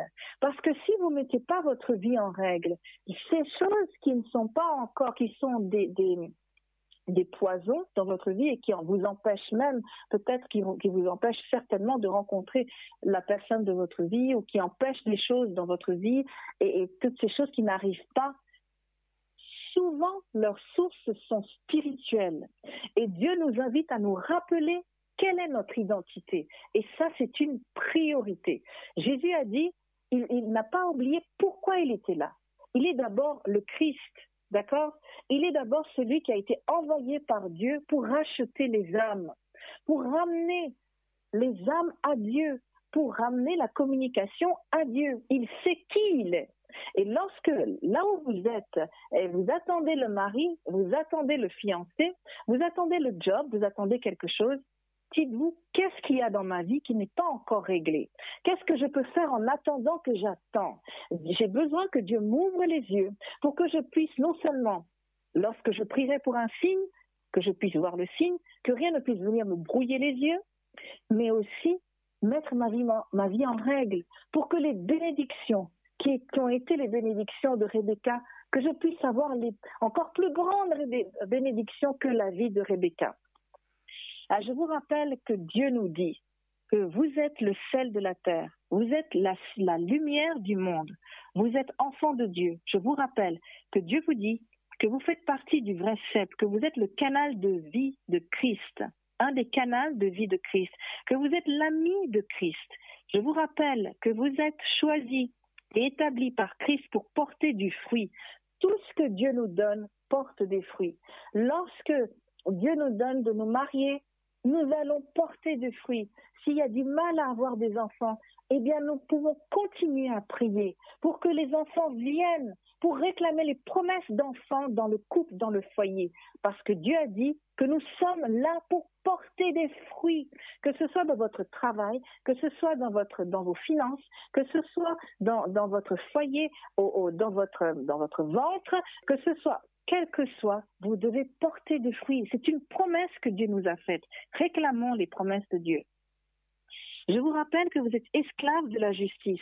Je vous rappelle que vous êtes esclaves de Dieu, que vous êtes fils de Dieu et Dieu est spirituellement votre Père.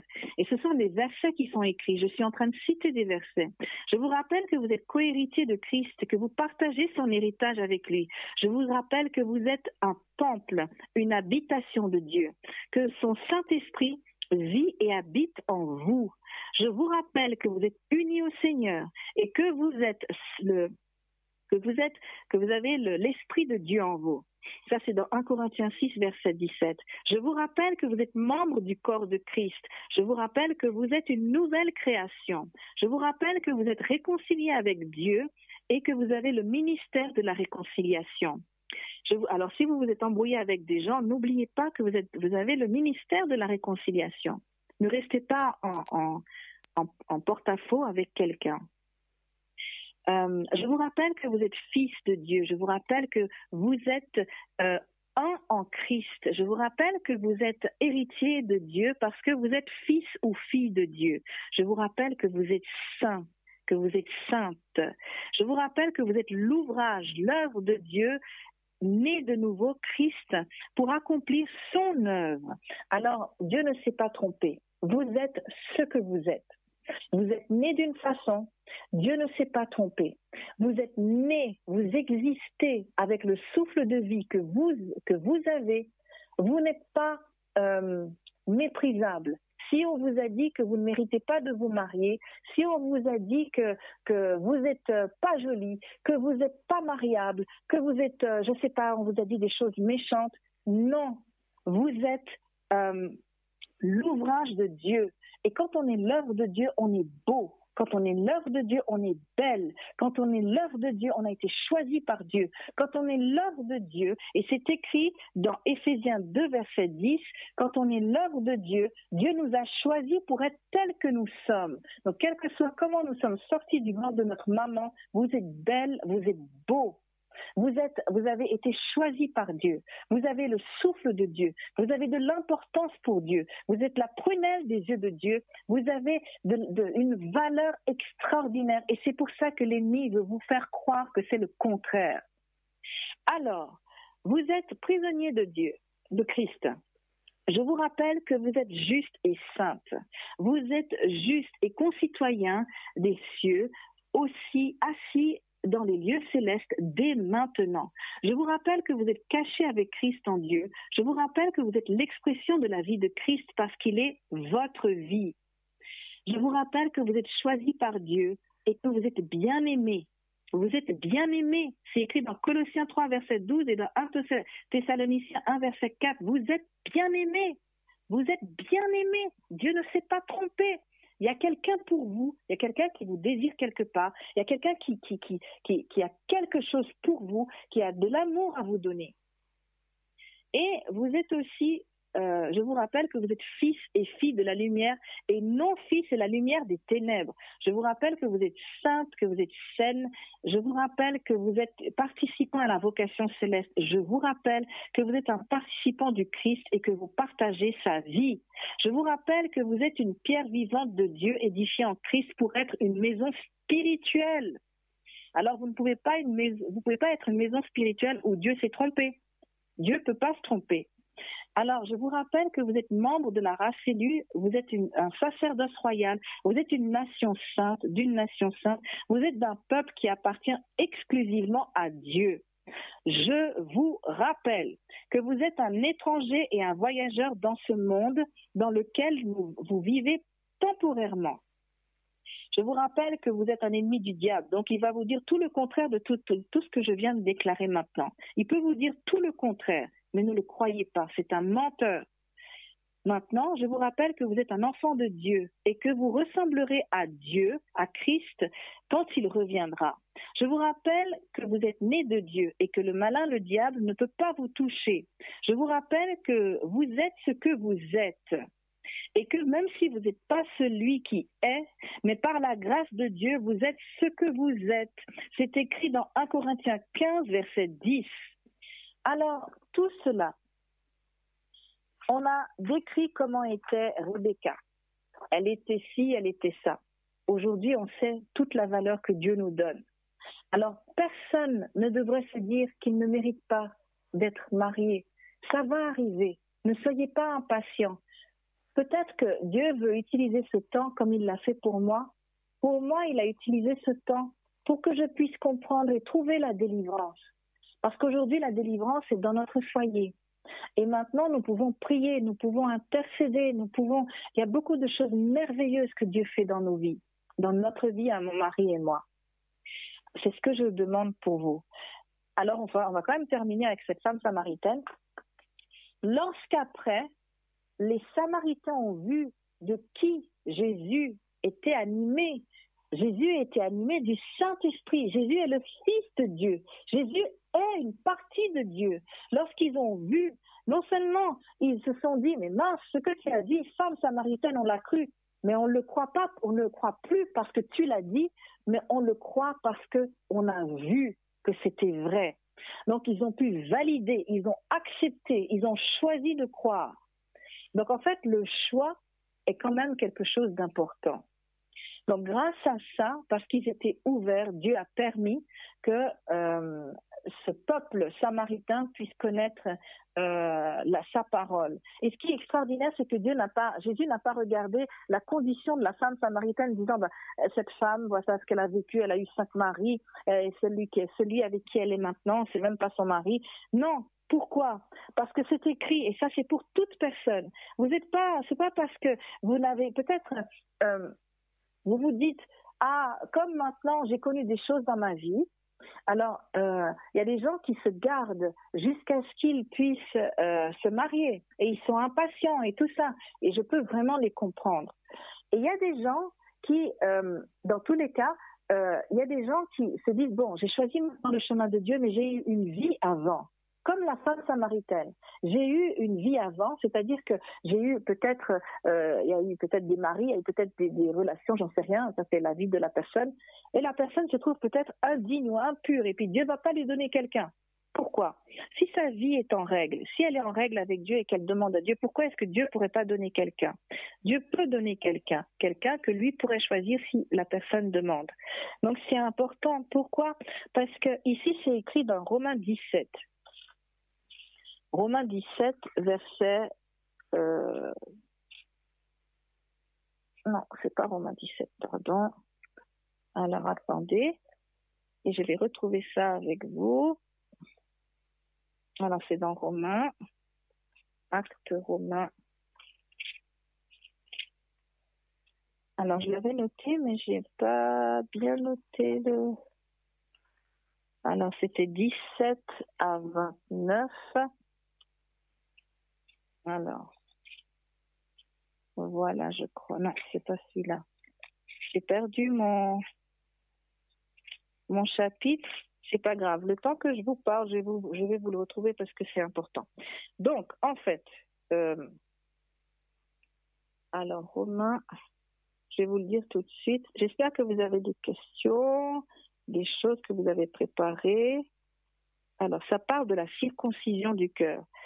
Et ça nous disait que si on met notre vie en règle, eh bien, il n'y a pas de raison que Dieu ne le voit pas. Romain, Romain, Bible, voilà, circoncision du cœur.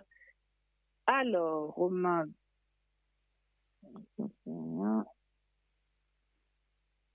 alors, alors, alors, c'est donc,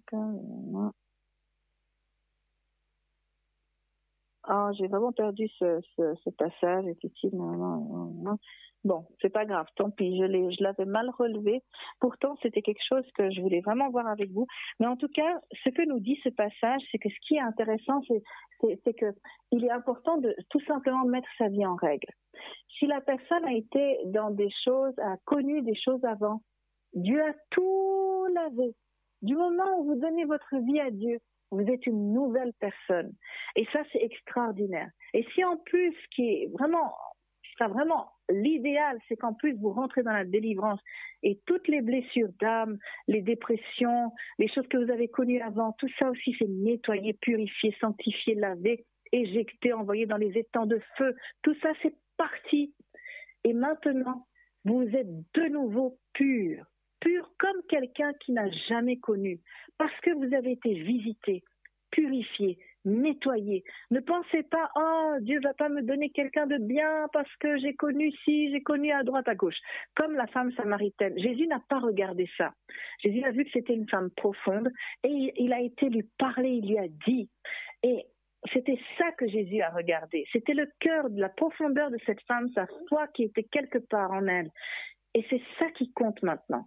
Donc, Dieu a quelqu'un, quel que soit là où vous en êtes, quel que soit là où vous êtes, Dieu a quelqu'un pour vous. Mais ce qui serait bien, c'est de pouvoir se préparer, de se dire que vous avez de la valeur aux yeux de Dieu. Quelles sont les priorités des, quelles sont les priorités dans ma vie? Qu'est-ce que je peux mettre en règle?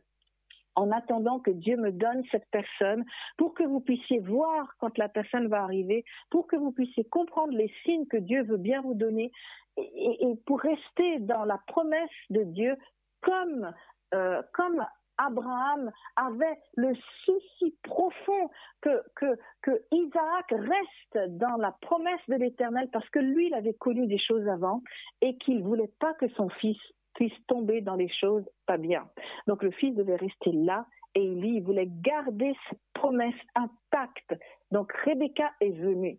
Donc vous aussi, je suis convaincue que Dieu a un homme, une femme, quelque part pour vous, quel que soit ce que vous avez vécu. Et vraiment que cela s'accomplisse dans votre vie. Amen.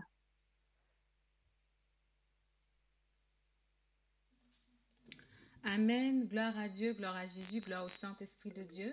Non, je ne vais pas oublier le temps des questions. Euh, maintenant, c'est le temps des questions. Alors, si, si, euh, si, si, vous voulez poser des questions, n'hésitez pas. Voilà. Euh, il y a déjà une question. On ne prendra pas beaucoup de questions parce que l'heure est déjà trop avancée. Mais on prendra Mais une gardez, de toute façon, on peut avoir, on peut avoir d'autres moments encore où on peut répondre à ces questions. Donc, gardez-les bien si jamais. Il y, a, il y, a, deux questions, on va prendre les deux questions. Peut-être que si euh, quelqu'un veut poser une troisième question, la personne peut envoyer euh, le message au 06 15 68 29 13. Notez bien 06 15 68 29 13. Nous avons deux questions. Euh, Cynthia, je suis seule depuis des années, je n'ai personne, personne ne me regarde, personne ne me voit. Qu'est-ce que je peux faire? Alors moi, je pense que moi, j'étais j'étais seule aussi pendant des années. Et euh, moi, je pense que c'est important de prier. Et je sais qu'il y a quelqu'un qui, qui, il y a quelqu'un pour chaque personne. Et je pense qu'il faut continuer à prier. Et je pense même qu'on peut mettre ça en prière d'intercession pour la personne qui a écrit. Et moi, j'y crois. J'y crois parce qu'on a un Dieu d'espérance et il y a quelqu'un pour chaque personne. Et il y a même plusieurs potentielles personnes pour chaque personne, plusieurs combinaisons possibles. Il n'y a que Dieu qui peut combiner les deux personnes, les disposer ensemble. Mais c'est possible. Parce que je peux vous assurer que tout ce que j'ai pu vivre, moi, j'y croyais plus au bout d'un moment. J'y croyais plus. Et au bout d'un moment, j'ai dit, mais Seigneur, je veux plus personne. Je veux plus personne parce que j'en ai assez. Les gens sont bizarres, ils n'ont pas la foi. Et, non, je, je, veux pas. Je, je, ça m'intéresse plus. Et pourtant, c'est là que Dieu allait bientôt euh, me faire connaître la délivrance. Et c'est là que, vous savez, après que j'ai été délivrée, euh, la personne qui a prié avec moi, elle me dit, qu'est-ce que tu veux que je demande à Dieu pour toi? Et j'ai dit, j'aimerais quelqu'un dans ma vie. Et Dieu a inspiré la personne. Dieu m'a dit, dans moins de deux ans, tu te marieras.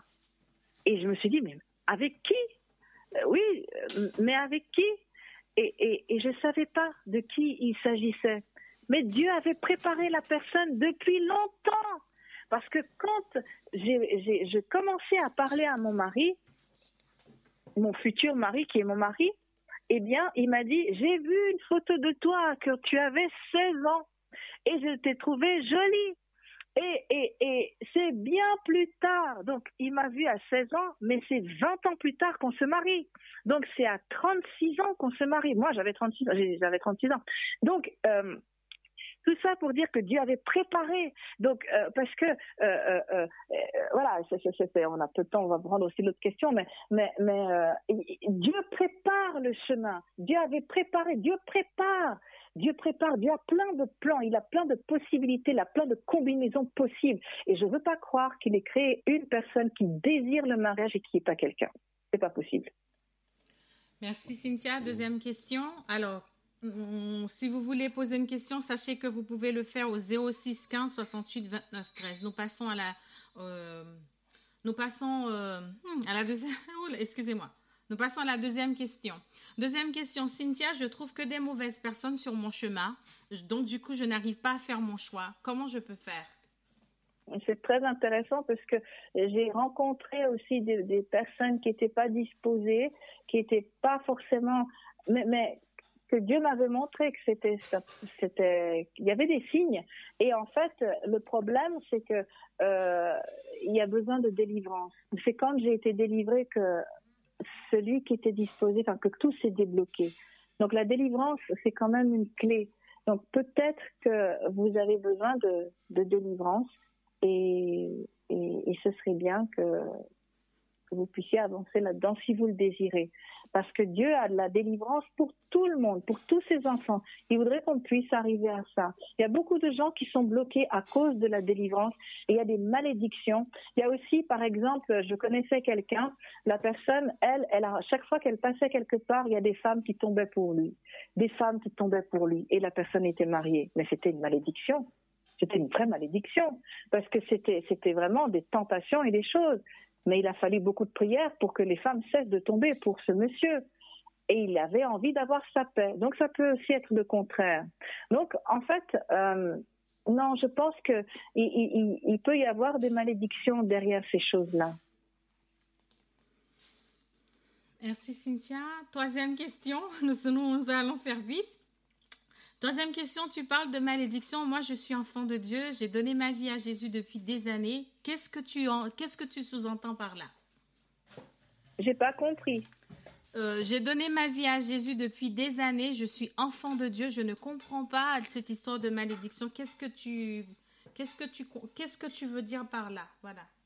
Ah, alors c'est simple. Moi aussi, je suis enfant de Dieu. J'ai donné ma vie à Christ depuis des années. À l'âge de 18 ans, j'ai été baptisée à l'âge de 20 ans. Pourtant, j'avais, beaucoup de malédictions, beaucoup de choses parce qu'il y a ma famille qui avait touché à des choses. Et moi aussi, j'avais touché à des choses sans savoir que c'était des choses qui étaient impures. Et du coup, j'avais beaucoup d'abominations qui étaient dans ma maison. Et tant que ces choses étaient restées dans le silence et que j'étais, je savais pas que c'était, que c'était euh, euh, des, des, des abomination aux yeux de Dieu, eh bien, euh, ça restait une porte ouverte pour que l'ennemi puisse bloquer des choses dans ma vie. Et dès le moment où ces choses sont parties, je les, ai chassées. À ce moment-là, c'est là que ma vraie vie a commencé. Alors, euh, j'ai été, je suis devenue adventiste à l'âge, j'ai connu, j'ai commencé à marcher avec Dieu à l'âge de 18 ans. Été baptisée à 20 ans, mais été délivrée en 2015 donc il n'y a pas longtemps. Et, comme je vous l'ai dit, c'est à l'âge de seulement de 36 ans que j'ai été mariée. Donc tout ce temps que j'ai été à l'église, que j'étais là, j'ai prêché, j'ai parlé de l'école du sabbat, j'étais monitrice de l'école du sabbat, monitrice des jeunes, animatrice. J'étais, j'ai fait tout le tour. J'ai juste pas été ancienne, mais pasteur. Mais les autres choses, j'ai tous fait. J'étais diacre, j'étais tout ça. Tous ces temps que j'ai passé, rien ne marchait je n'arrivais pas à trouver quelqu'un de bien. Et pourtant, je, me suis gardée tout le long. Je me suis gardée jusqu'à ce que je puisse rencontrer mon mari. Et je me disais, mais qu'est-ce qu'il faut de plus? Parce que maintenant, il y a plein de jeunes, eh bien, ils font autrement, ils choisissent de faire autrement, influencés par le mal. Et, et Dieu a permis, grâce au Saint-Esprit, que je me sois gardée jusqu'à mon mari. Et pourtant, je, je n'arrivais pas à trouver un mari, rien du tout. Et, pourtant, je, gardais la parole de Dieu, je faisais les choses comme Dieu le voulait, et je n'arrivais pas à trouver de mari. Alors, il n'y avait pas que le mari qui venait pas, hein. il y a aussi le travail qui venait pas, ça venait et ça repartait, le travail, et puis après, il y avait des choses, ça n'allait pas, ça n'allait vraiment pas, ça n'allait pas. Et c'est vraiment quand j'ai rencontré Dieu, la vraie rencontre à travers la délivrance, parce que c'est pas que je ne connaissais pas Dieu, Dieu m'a préservé tout ce temps parce qu'il y avait des choses sataniques qui avaient été faites dans ma vie pour que je ne sois plus. Si Dieu ne m'avait pas protégée, grâce au Saint-Esprit qui était qui est en moi et que Dieu a permis que je puisse garder la foi en lui malgré tout, eh bien, à ce moment-là, Dieu m'a permis de marcher, continuer à marcher jusqu'à ce que j'arrive enfin à la délivrance et que là maintenant la vie elle a changé. Amen. Alors il y a des gens qui arrivent aussi à se marier sans délivrance. Il y a des choses qui se passent dans leur foyer et ils savent pas pourquoi. Il y a des choses qui, qui, qui, qui se passent dans leur foyer et il y a des portes ouvertes. Mais quand il y a ce genre de choses, il y a des malédictions qui sont liées à ça. Après, il y a d'autres malédictions qui agissent d'autres endroits et ça, c'est encore d'autres questions.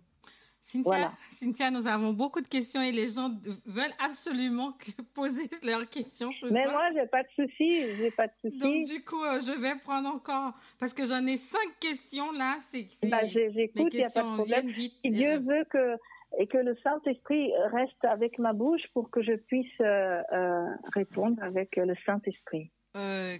Question, troisième question. Euh, je suis. Euh, peut-on espérer toujours se marier quand on a des enfants? Voilà, c'est la question. La question vient. Euh, peut-on espérer toujours se marier quand on a. Alors, je lis la question de la personne. Hein. peut-on espérer toujours se marier quand on a des enfants? Oui, voilà. voilà la question. Est-ce qu'on peut, est peut espérer toujours de se marier quand on a des enfants, Cynthia? Mais bien sûr, en tant que, alors je ne sais pas si c'est un homme ou c'est une femme, mais votre vie d'homme ou votre vie de femme ne s'arrête pas. Euh, je me rappelle, non, c'est joli, c'est joli de pouvoir continuer à espérer et croire que, que oui, Dieu peut donner encore quelqu'un pour sa vie, parce que c'est beau d'être ensemble, de marcher ensemble, de pouvoir se soutenir, parce qu'un jour les enfants ils grandissent, ils vont ils vont aller faire leur vie, ils vont avoir leur foyer, et si la personne désire euh, qu'une fois les enfants partis, et eh bien qu'il puisse euh, avoir quelqu'un euh, pour continuer sa vie, c'est beau, c'est joli, c'est très joli même, et c'est magnifique, je trouve. Donc non, moi je trouve que oui, la personne peut espérer, oui, et que Dieu, il peut faire quelque chose, mais ça c'est Dieu, c'est la prière à Dieu. c'est joli, c'est plutôt joli. Amen. encore une autre question. Alors, bonsoir. Alors, je lis en même temps. Hein. Bonsoir. Comment trouvez-vous, comment trouver l'homme que Dieu a pour nous quand on est timide et que les hommes ne nous regardent pas? Oh, alors euh, euh, Moïse était très timide hein, et Dieu a, quand même pu le trouver. Donc euh, non, non, Dieu il est tout puissant et quand il va, mon mari c'est pas quelqu'un de très extraverti, il est plutôt timide, mais Dieu a permis qu'il puisse quand même me dire tout ce qu'il avait envie de me dire. Et, et, quand Dieu va ouvrir la bouche et va ouvrir les yeux de la personne qui, qui, qui est destinée à cette personne, eh ben, rien ne pourra empêcher que les choses se fassent si euh, euh, vous ne voudriez pas, par exemple. voilà. Mais, sinon, non. Je pense que la timidité n'est pas un, n'est pas un obstacle, mais s'il y a trop de timidité, là, il y a besoin peut-être de délivrance, parce qu'il y a aussi un esprit de timidité. Parce que Dieu a dit, et c'est écrit dans la Bible, euh, je ne vous ai pas donné un esprit de timidité, mais c'est Paul qui disait ça, euh, c'est toujours possible de prier dessus et que ça parte. Hein, euh, si c'est un frein, euh, voilà. Alors, un esprit de timidité. Je vais juste chercher cette timidité dans la Bible. Hop. Voilà. C'est dans 2 Timothée 1, 17. Voilà. Et c'est très joli, hein. Alors attendez, 1 Timothée 2, vers, 2 euh, Timothée 2, verset 17. 2 Timothée 2, on va lire ensemble verset 17. Euh, au contraire, lorsqu'il est venu à Rome, ah, c'est pas ça, où est-ce qu'il est passé? Alors, 2 Timothée 2, tac. Voilà, car ce n'est pas un esprit de timidité que Dieu nous a donné, mais un esprit de force, d'amour et de sagesse. Alors quand Dieu dirige, mais il n'y a pas de, timidité. Et si vous sentez qu'il y a de la timidité, il faut chasser ça tout de suite. Si vous êtes dans la, délivrance, si vous ne l'êtes pas, eh bien, ce serait bien euh, bah, oui, c'est bien de pouvoir entrer euh, si vous le voulez.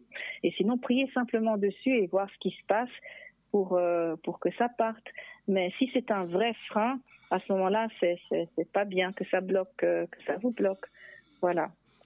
Mais ce verset est un beau verset qui dit car ce n'est pas un esprit de timidité que Dieu nous a donné, mais un esprit de force, un esprit d'amour et un esprit de sagesse. Donc voilà. Ok, Cynthia, encore une autre question? Il y en a trois encore qui sont. Parce que là, je suis. Euh, euh, les auditeurs m'envoient un message me disant on entend la vaisselle. D'accord, ok. On entend la vaisselle. Ah, on entend la vaisselle, d'accord. Il y a du bruit qui se fait sur la radio, d'accord. Alors, bonsoir. Vous parlez beaucoup de délivrance, Cynthia. Mais comment fait-on pour être délivré? Comment fait-on pour être délivré et savoir qu'on a besoin de délivrance? Voilà ma question. Si c'est possible, merci de répondre. Oh, c'est beau. Euh, ça oui, vient alors de la Guyane ou de... Non, ça vient de la Guadeloupe ou de la Martinique? C'est beau, c'est une belle question aussi. Elles sont toutes belles, vos questions. Euh, euh, c'est aussi une belle question parce que moi, je ne savais pas non plus ce que c'était que la délivrance jusqu'à ce que j'ai j'étais mal, j'étais vraiment pas bien. Et, là, euh, euh, quelqu'un est venu prier pour moi, et à travers cette prière, j'ai été délivrée.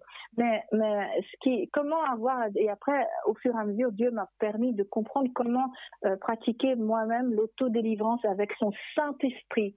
Alors, comment, qu'est-ce que la délivrance? Déjà, c'est le fait de sortir d'un état, c'est de passer d'un état à l'autre, c'est de passer d'un état, enfin de quelque chose qui est en vous, qui est impur et qui va, qui doit partir. Donc c'est, euh, nous on est des habitations, on est, on est euh, des habitations de Dieu. C'est comme si on est la maison de Dieu. Donc euh, on est une maison, mais sauf que lorsqu'il y a des choses qui se, sont passées dans nos vies, euh, des tristesses, des blessures d'âme, euh, des, des, déceptions, des dépressions, des choses comme ça. Ces choses peuvent entraîner un état d'esprit et cet esprit peut être à l'intérieur de nous. Donc en fait, peut entrer à l'intérieur de la maison et y trouver sa place. Et euh, ça peut aussi être, par exemple, vous avez voyagé quelque part et vous avez ramené une statue euh, euh, ethnique, une statue un peu étrange, et cette statue, dans cette statue, il y a un esprit, et cet esprit attaque dans votre famille et vous attaque vous, et vous fait des choses, fait des choses dans votre vie. Ça, ça peut être ça aussi. Maintenant, comment obtenir la délivrance? S'il s'agit d'un objet extérieur, vous pouvez demander à Dieu, demander à Dieu, Seigneur, montre-moi tout ce qui ne tourne pas rond chez moi. Tout ce qui ne tourne pas rond chez moi, par la puissance de ton Saint-Esprit, montre-moi ce qui ne va pas viens me montrer si c'est un trait de caractère. Il y a des gens qui, pensent que, euh, euh, par exemple, ils sont très jaloux et ils pensent que c'est oui, mais moi je suis de caractère jaloux. Tatati, ok, Dieu il a dit, je suis un Dieu jaloux qui punit l'iniquité, d'accord. Mais si c'est de la jalousie maladive et que ça empêche les autres de vivre, il y a un problème parce que Dieu il n'est pas jaloux maladivement il y a quelque chose qu'il faut chasser. Alors le Saint-Esprit va vous mettre dans la, va vous mettre en tête, vous demandez au Saint-Esprit de vous dire qu'est-ce qui tourne par rond chez vous. Et là maintenant, il va vous dire c'est la jalousie, la jalousie, et vous pouvez prier sur la jalousie. Vous pouvez prier de cette manière, par exemple. Euh, eh bien que la jalousie, esprit de jalousie, tu sors, tu pars. Je ne veux plus que tu sois dans mon corps, dans ma vie, dans mes pensées, dans mes actions, que tu pourrisses la vie des autres, que tu pourrisses ma vie, que tu tout ce que tu fais, tous les effets que tu, que tu as dans ma vie, je veux que ça parte dans le nom de Jésus-Christ et ça partira. Ça partira parce que euh, le, le Seigneur Jésus-Christ est venu mourir pour nous et grâce à l'autorité qu'il nous a donnée sur les esprits méchants, sur les serpents, sur les scorpions, sur les lionceaux, tout ce qui est écrit dans la Bible, eh bien, il nous a permis de les écraser avec nos pieds et c'est avec notre parole. Et cette parole que Dieu a utilisée pour créer la terre, Dieu nous a donné cette puissance grâce au sang de Jésus, grâce au Saint-Esprit. Lorsque vous vous mettez à dire que vous ne voulez plus de cette chose dans votre vie, ça va partir. Et la délivrance, elle est simple. Elle est simple par rapport au fait que c'est un acte simple. C'est-à-dire que c'est vous vous positionnez en vous disant, en, disant, je refuse telle, telle chose dans ma vie.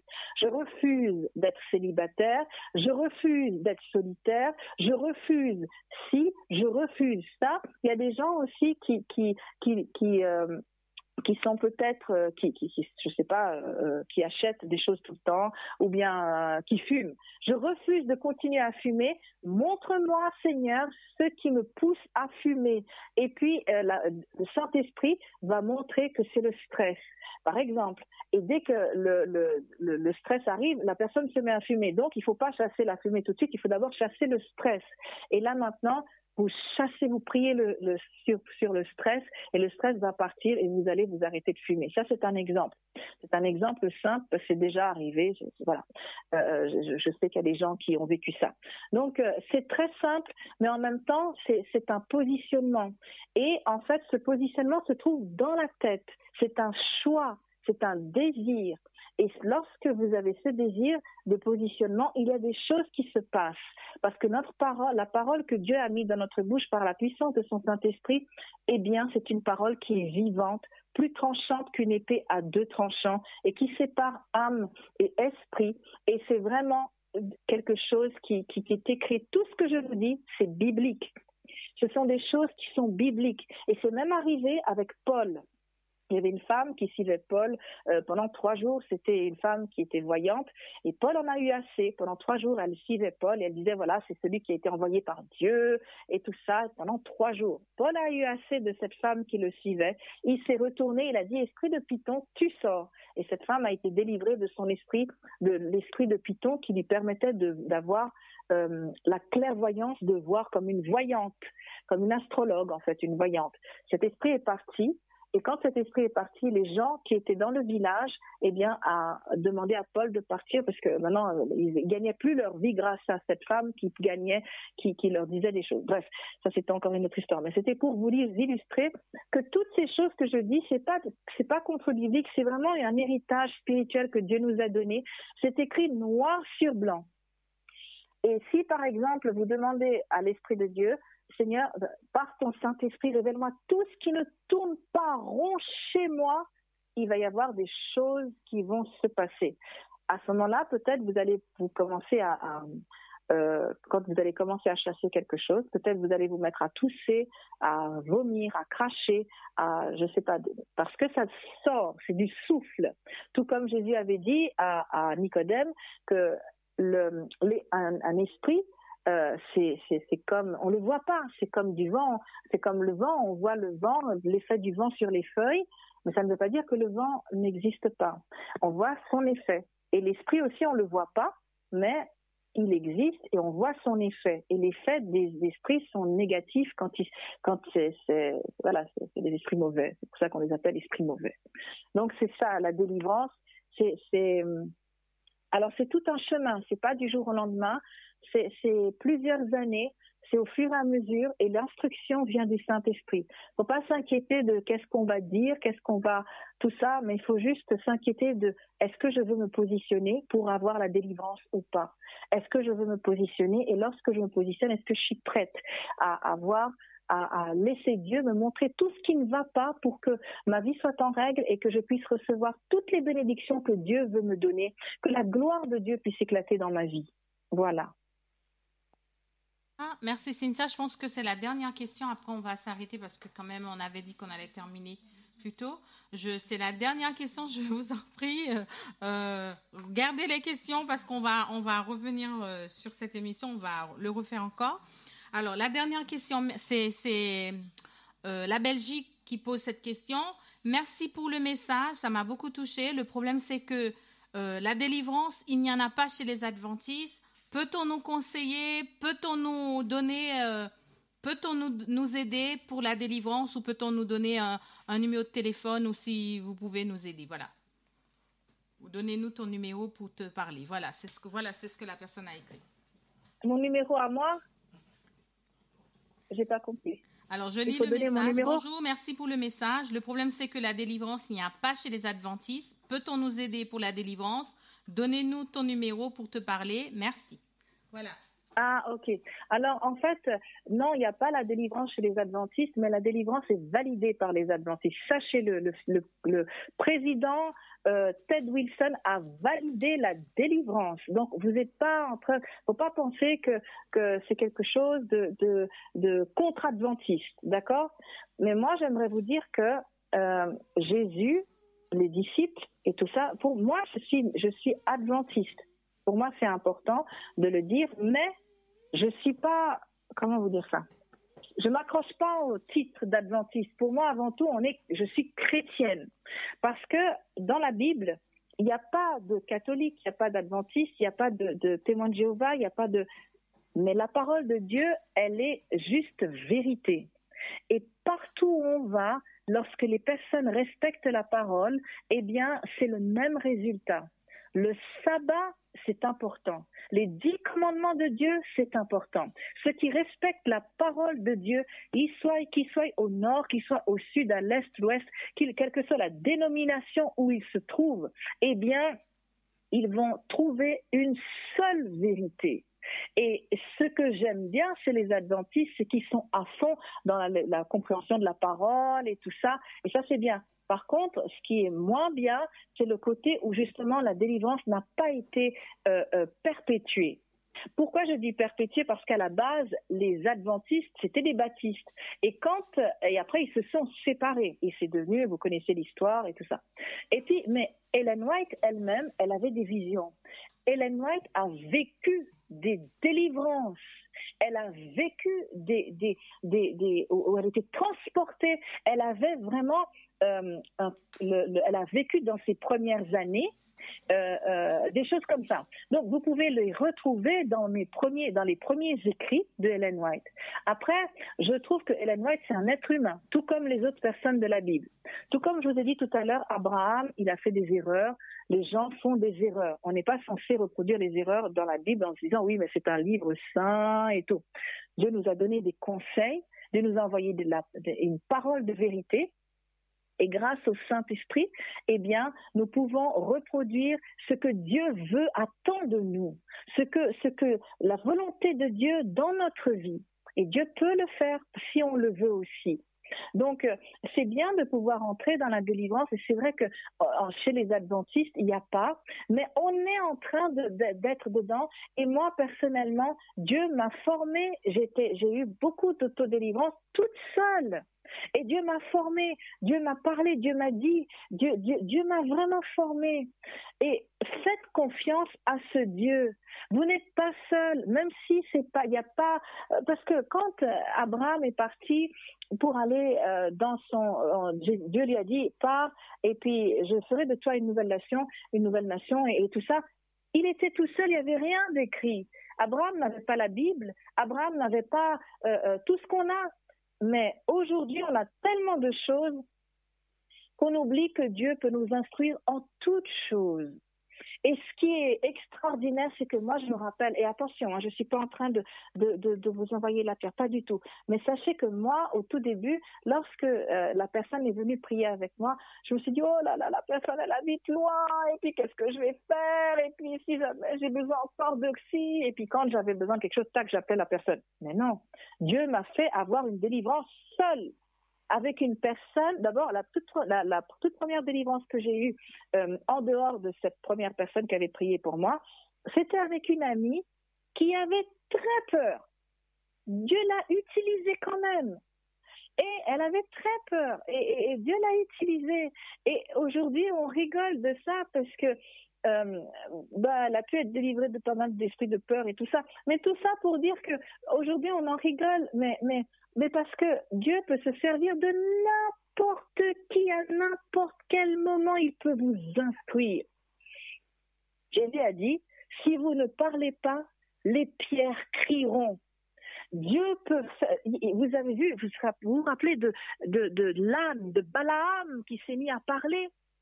Dieu peut vous donner des solutions, Dieu peut vous inspirer, Dieu peut vous instruire. Euh, je vous assure, ne, laissez pas, euh, ne vous laissez pas impressionner par des termes de la délivrance et tout ça. Non, faut pas vous laisser impressionner. Il faut dire, Seigneur, j'ai besoin de délivrance. Montre-moi ce que je peux faire.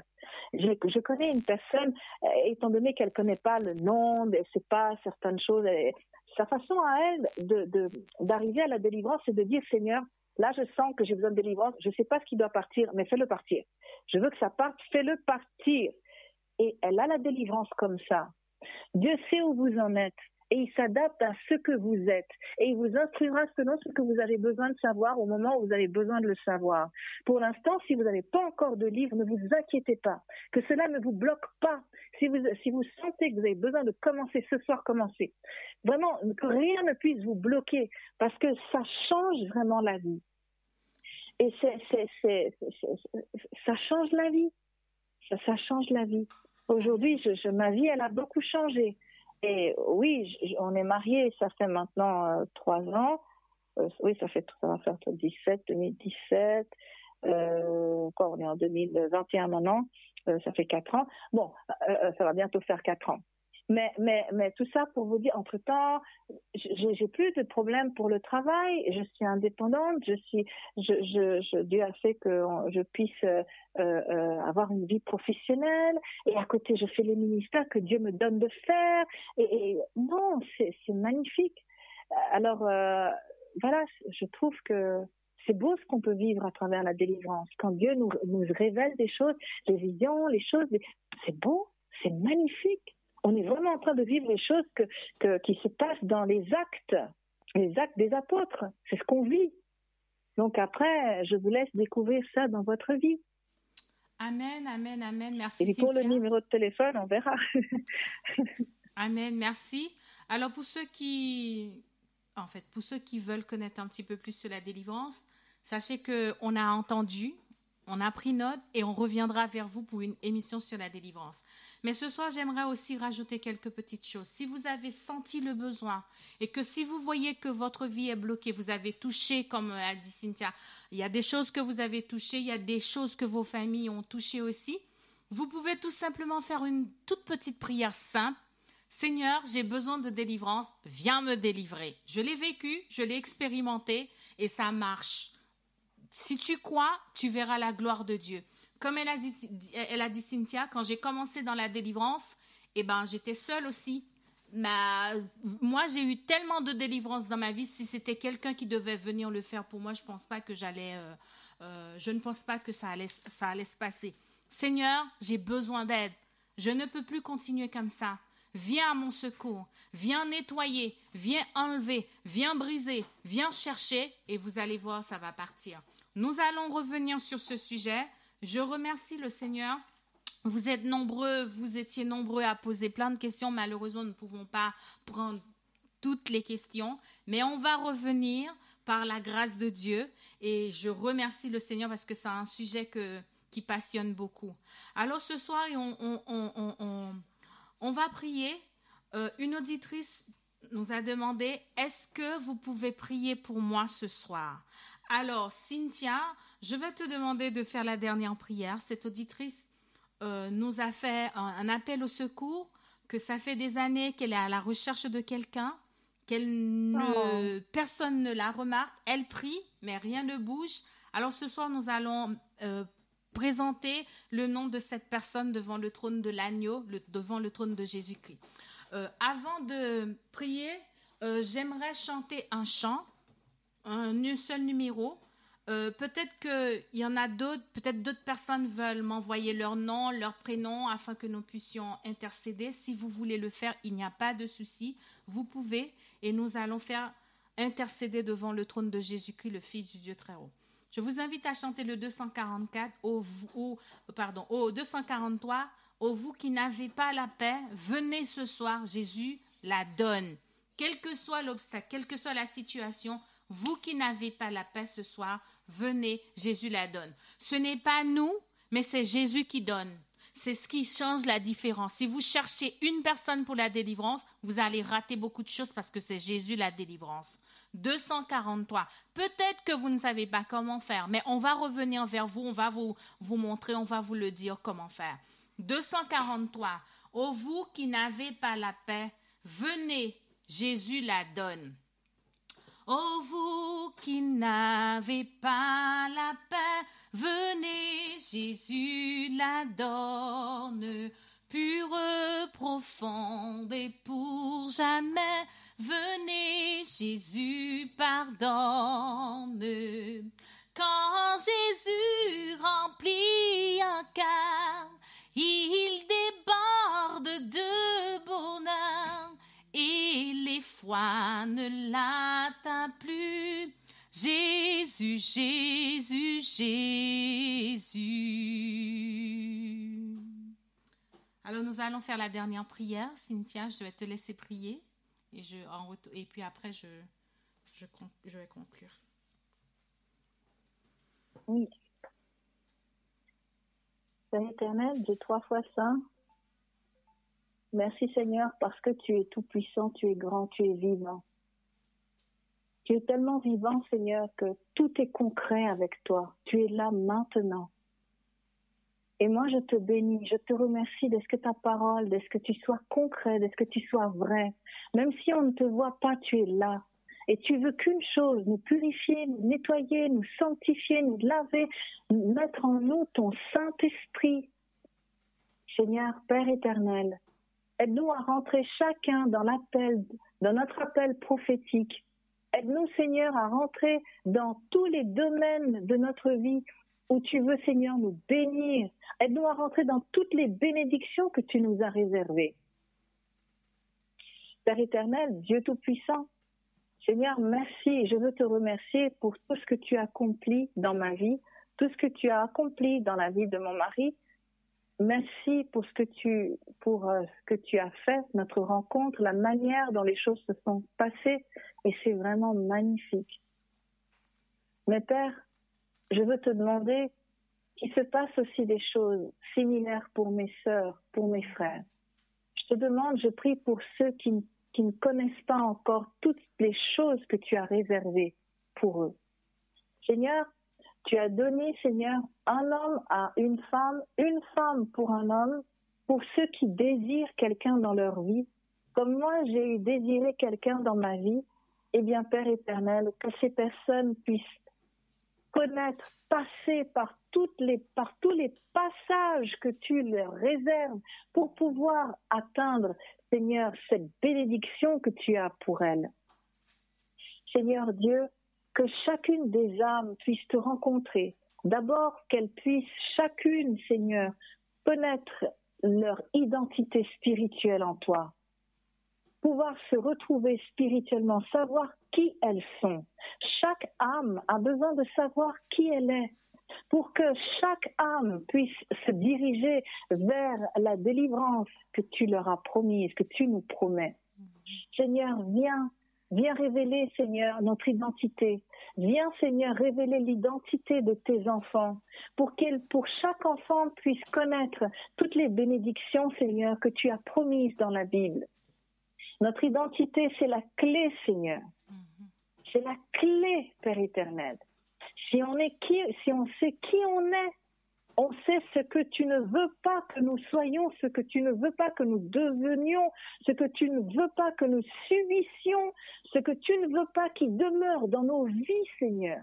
Les abominations, toutes ces choses, si on sait qui on est, c'est important, Seigneur, de connaître notre identité en toi, notre identité spirituelle, notre identité, Seigneur, en tant qu'enfant de Dieu, désiré par Dieu. Car chacun d'entre nous, Seigneur, a été choisi. Chacun d'entre nous a été créé parce que tu l'as voulu. Alors merci Père éternel, merci Dieu Tout-Puissant, merci Dieu trois fois saint. Je te prie Seigneur vraiment pour chaque jeune fille, mais aussi chaque femme qui, ne sont pas, qui ne sont, qui, qui, quel que soit l'âge, Seigneur, euh, chaque jeune homme, chaque homme, chaque personne qui ont besoin de quelqu'un dans leur vie, eh bien, quel que soit l'âge, Seigneur, que cela puisse s'accomplir. Dirige-les, Seigneur Dieu, comme tu m'as dirigé. Dispose leur, leur cœur comme tu as disposé le mien. Fais-leur rencontrer ton Saint-Esprit comme tu m'as fait rencontrer la puissance de ton Saint-Esprit. Parle-leur directement comme tu m'as parlé directement. Donne-leur des visions comme tu me donnes des visions. Donne-leur des rêves. Révèle-les, Seigneur. Révèle-leur leur caractère, leur, leur schéma de pensée. Révèle-leur, Seigneur, les choses qui n'ont pas, qui ne tournent pas rond comme tu m'as révélé les choses qui ne tournaient pas rond. Ce que tu as fait pour moi et pour mon mari, tu, je te demande de le faire aussi pour les autres. Je te demande, Seigneur Dieu, et je sais que tu as déjà entendu. Plus encore, je sais que c'est non seulement tu as entendu, mais c'est toi qui m'as inspiré de demander ça. Parce que tu as déjà ces plans pour chacune des personnes, chacun de tes enfants. Alors je te remercie, Père. Je te remercie.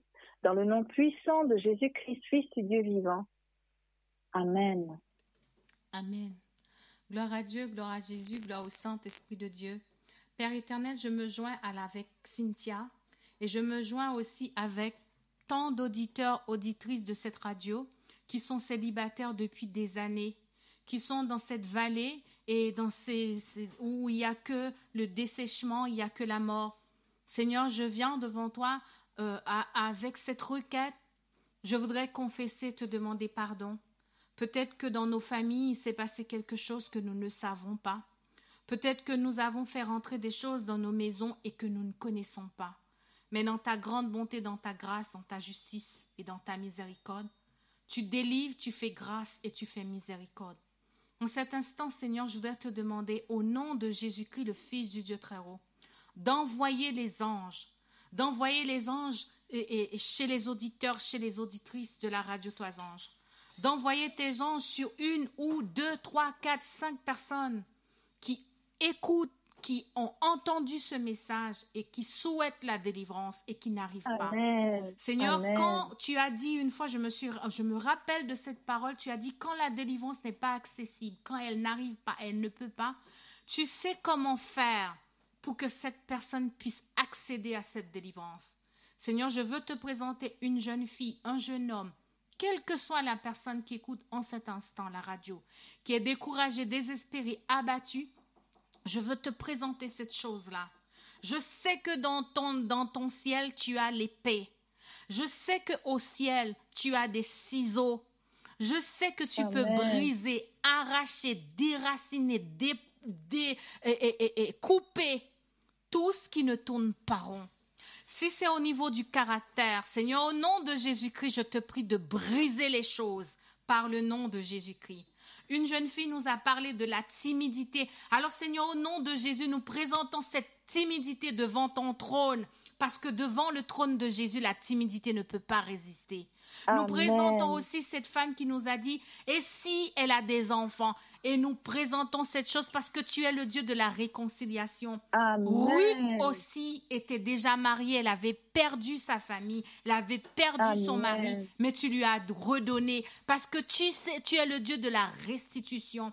Restitue toutes les choses que l'ennemi nous a volées par le nom de notre Seigneur Jésus-Christ, le Fils du Dieu très haut.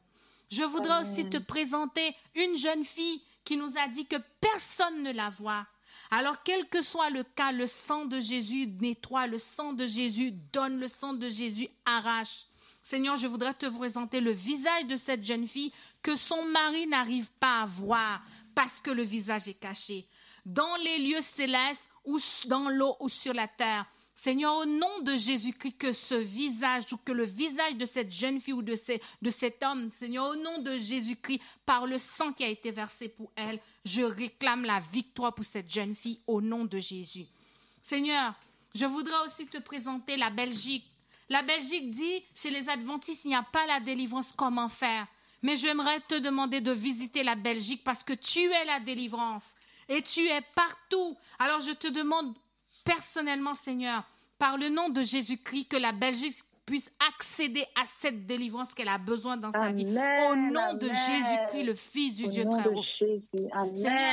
La Guyane ou la Guadeloupe, je ne sais plus quel numéro, est-ce que ça, ça termine par le 596. Cette personne aussi demande comment faire. Seigneur, toi, c'est toi qui nous as montré. Quand j'étais fini, j'étais perdu. J'avais même voulu quitter l'église parce que je ne savais pas qui pouvait faire ça, parce que j'avais besoin. Toi, tu es descendu dans ma maison. Tu l'as fait. Mon mari, tu l'as utilisé pour moi.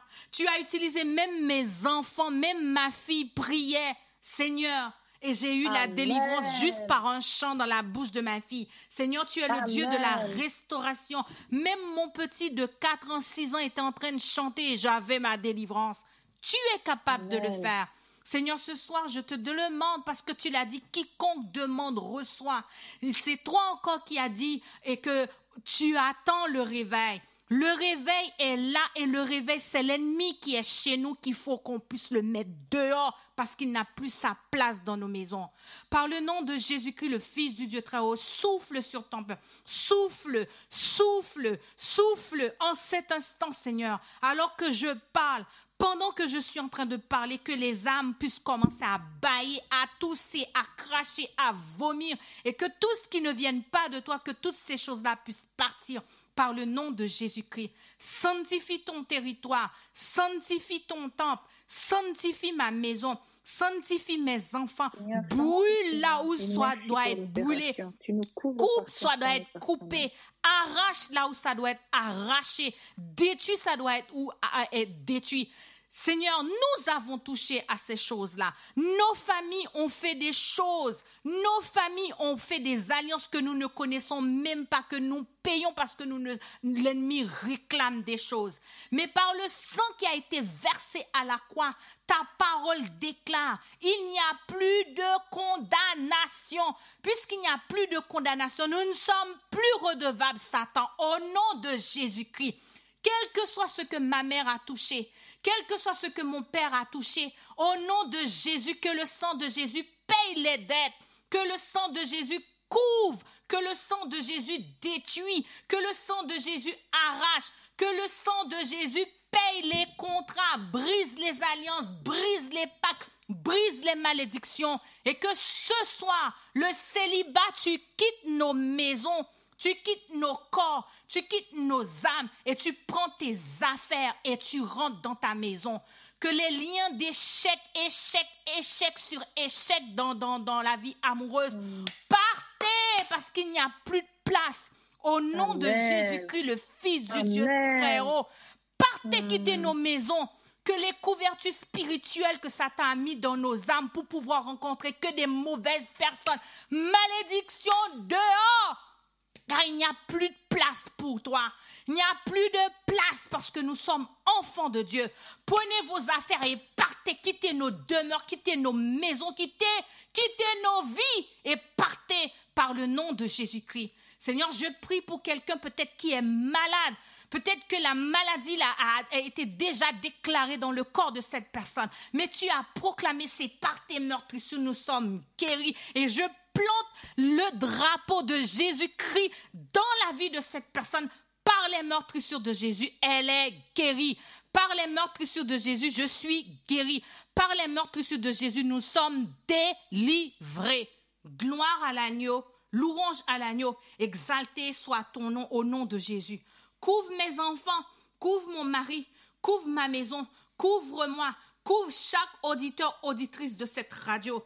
Couvre ton peuple, il y a des personnes qui n'arrivent pas à dormir à cause des maris de nuit, des femmes de nuit. Seigneur, au nom de Jésus-Christ, que ton épée coupe les têtes ce soir, les têtes des dragons, les têtes des crocodiles, les têtes des puissances des eaux, les têtes des maris de nuit. Que toutes ces choses-là soient brisées, déracinées au nom de Jésus, le Fils du Dieu très haut. Sortez que sortez par des bâillements, des vomis, sortez de nos corps, sortez de nos âmes, sortez de nos pensées, vos pensées impures. Prenez vos pensées impures, vos pensées de haine, vos pensées de jalousie, vos blessures d'âme et partez par le nom de Jésus-Christ, le Fils du Dieu très haut. Amen. Amen.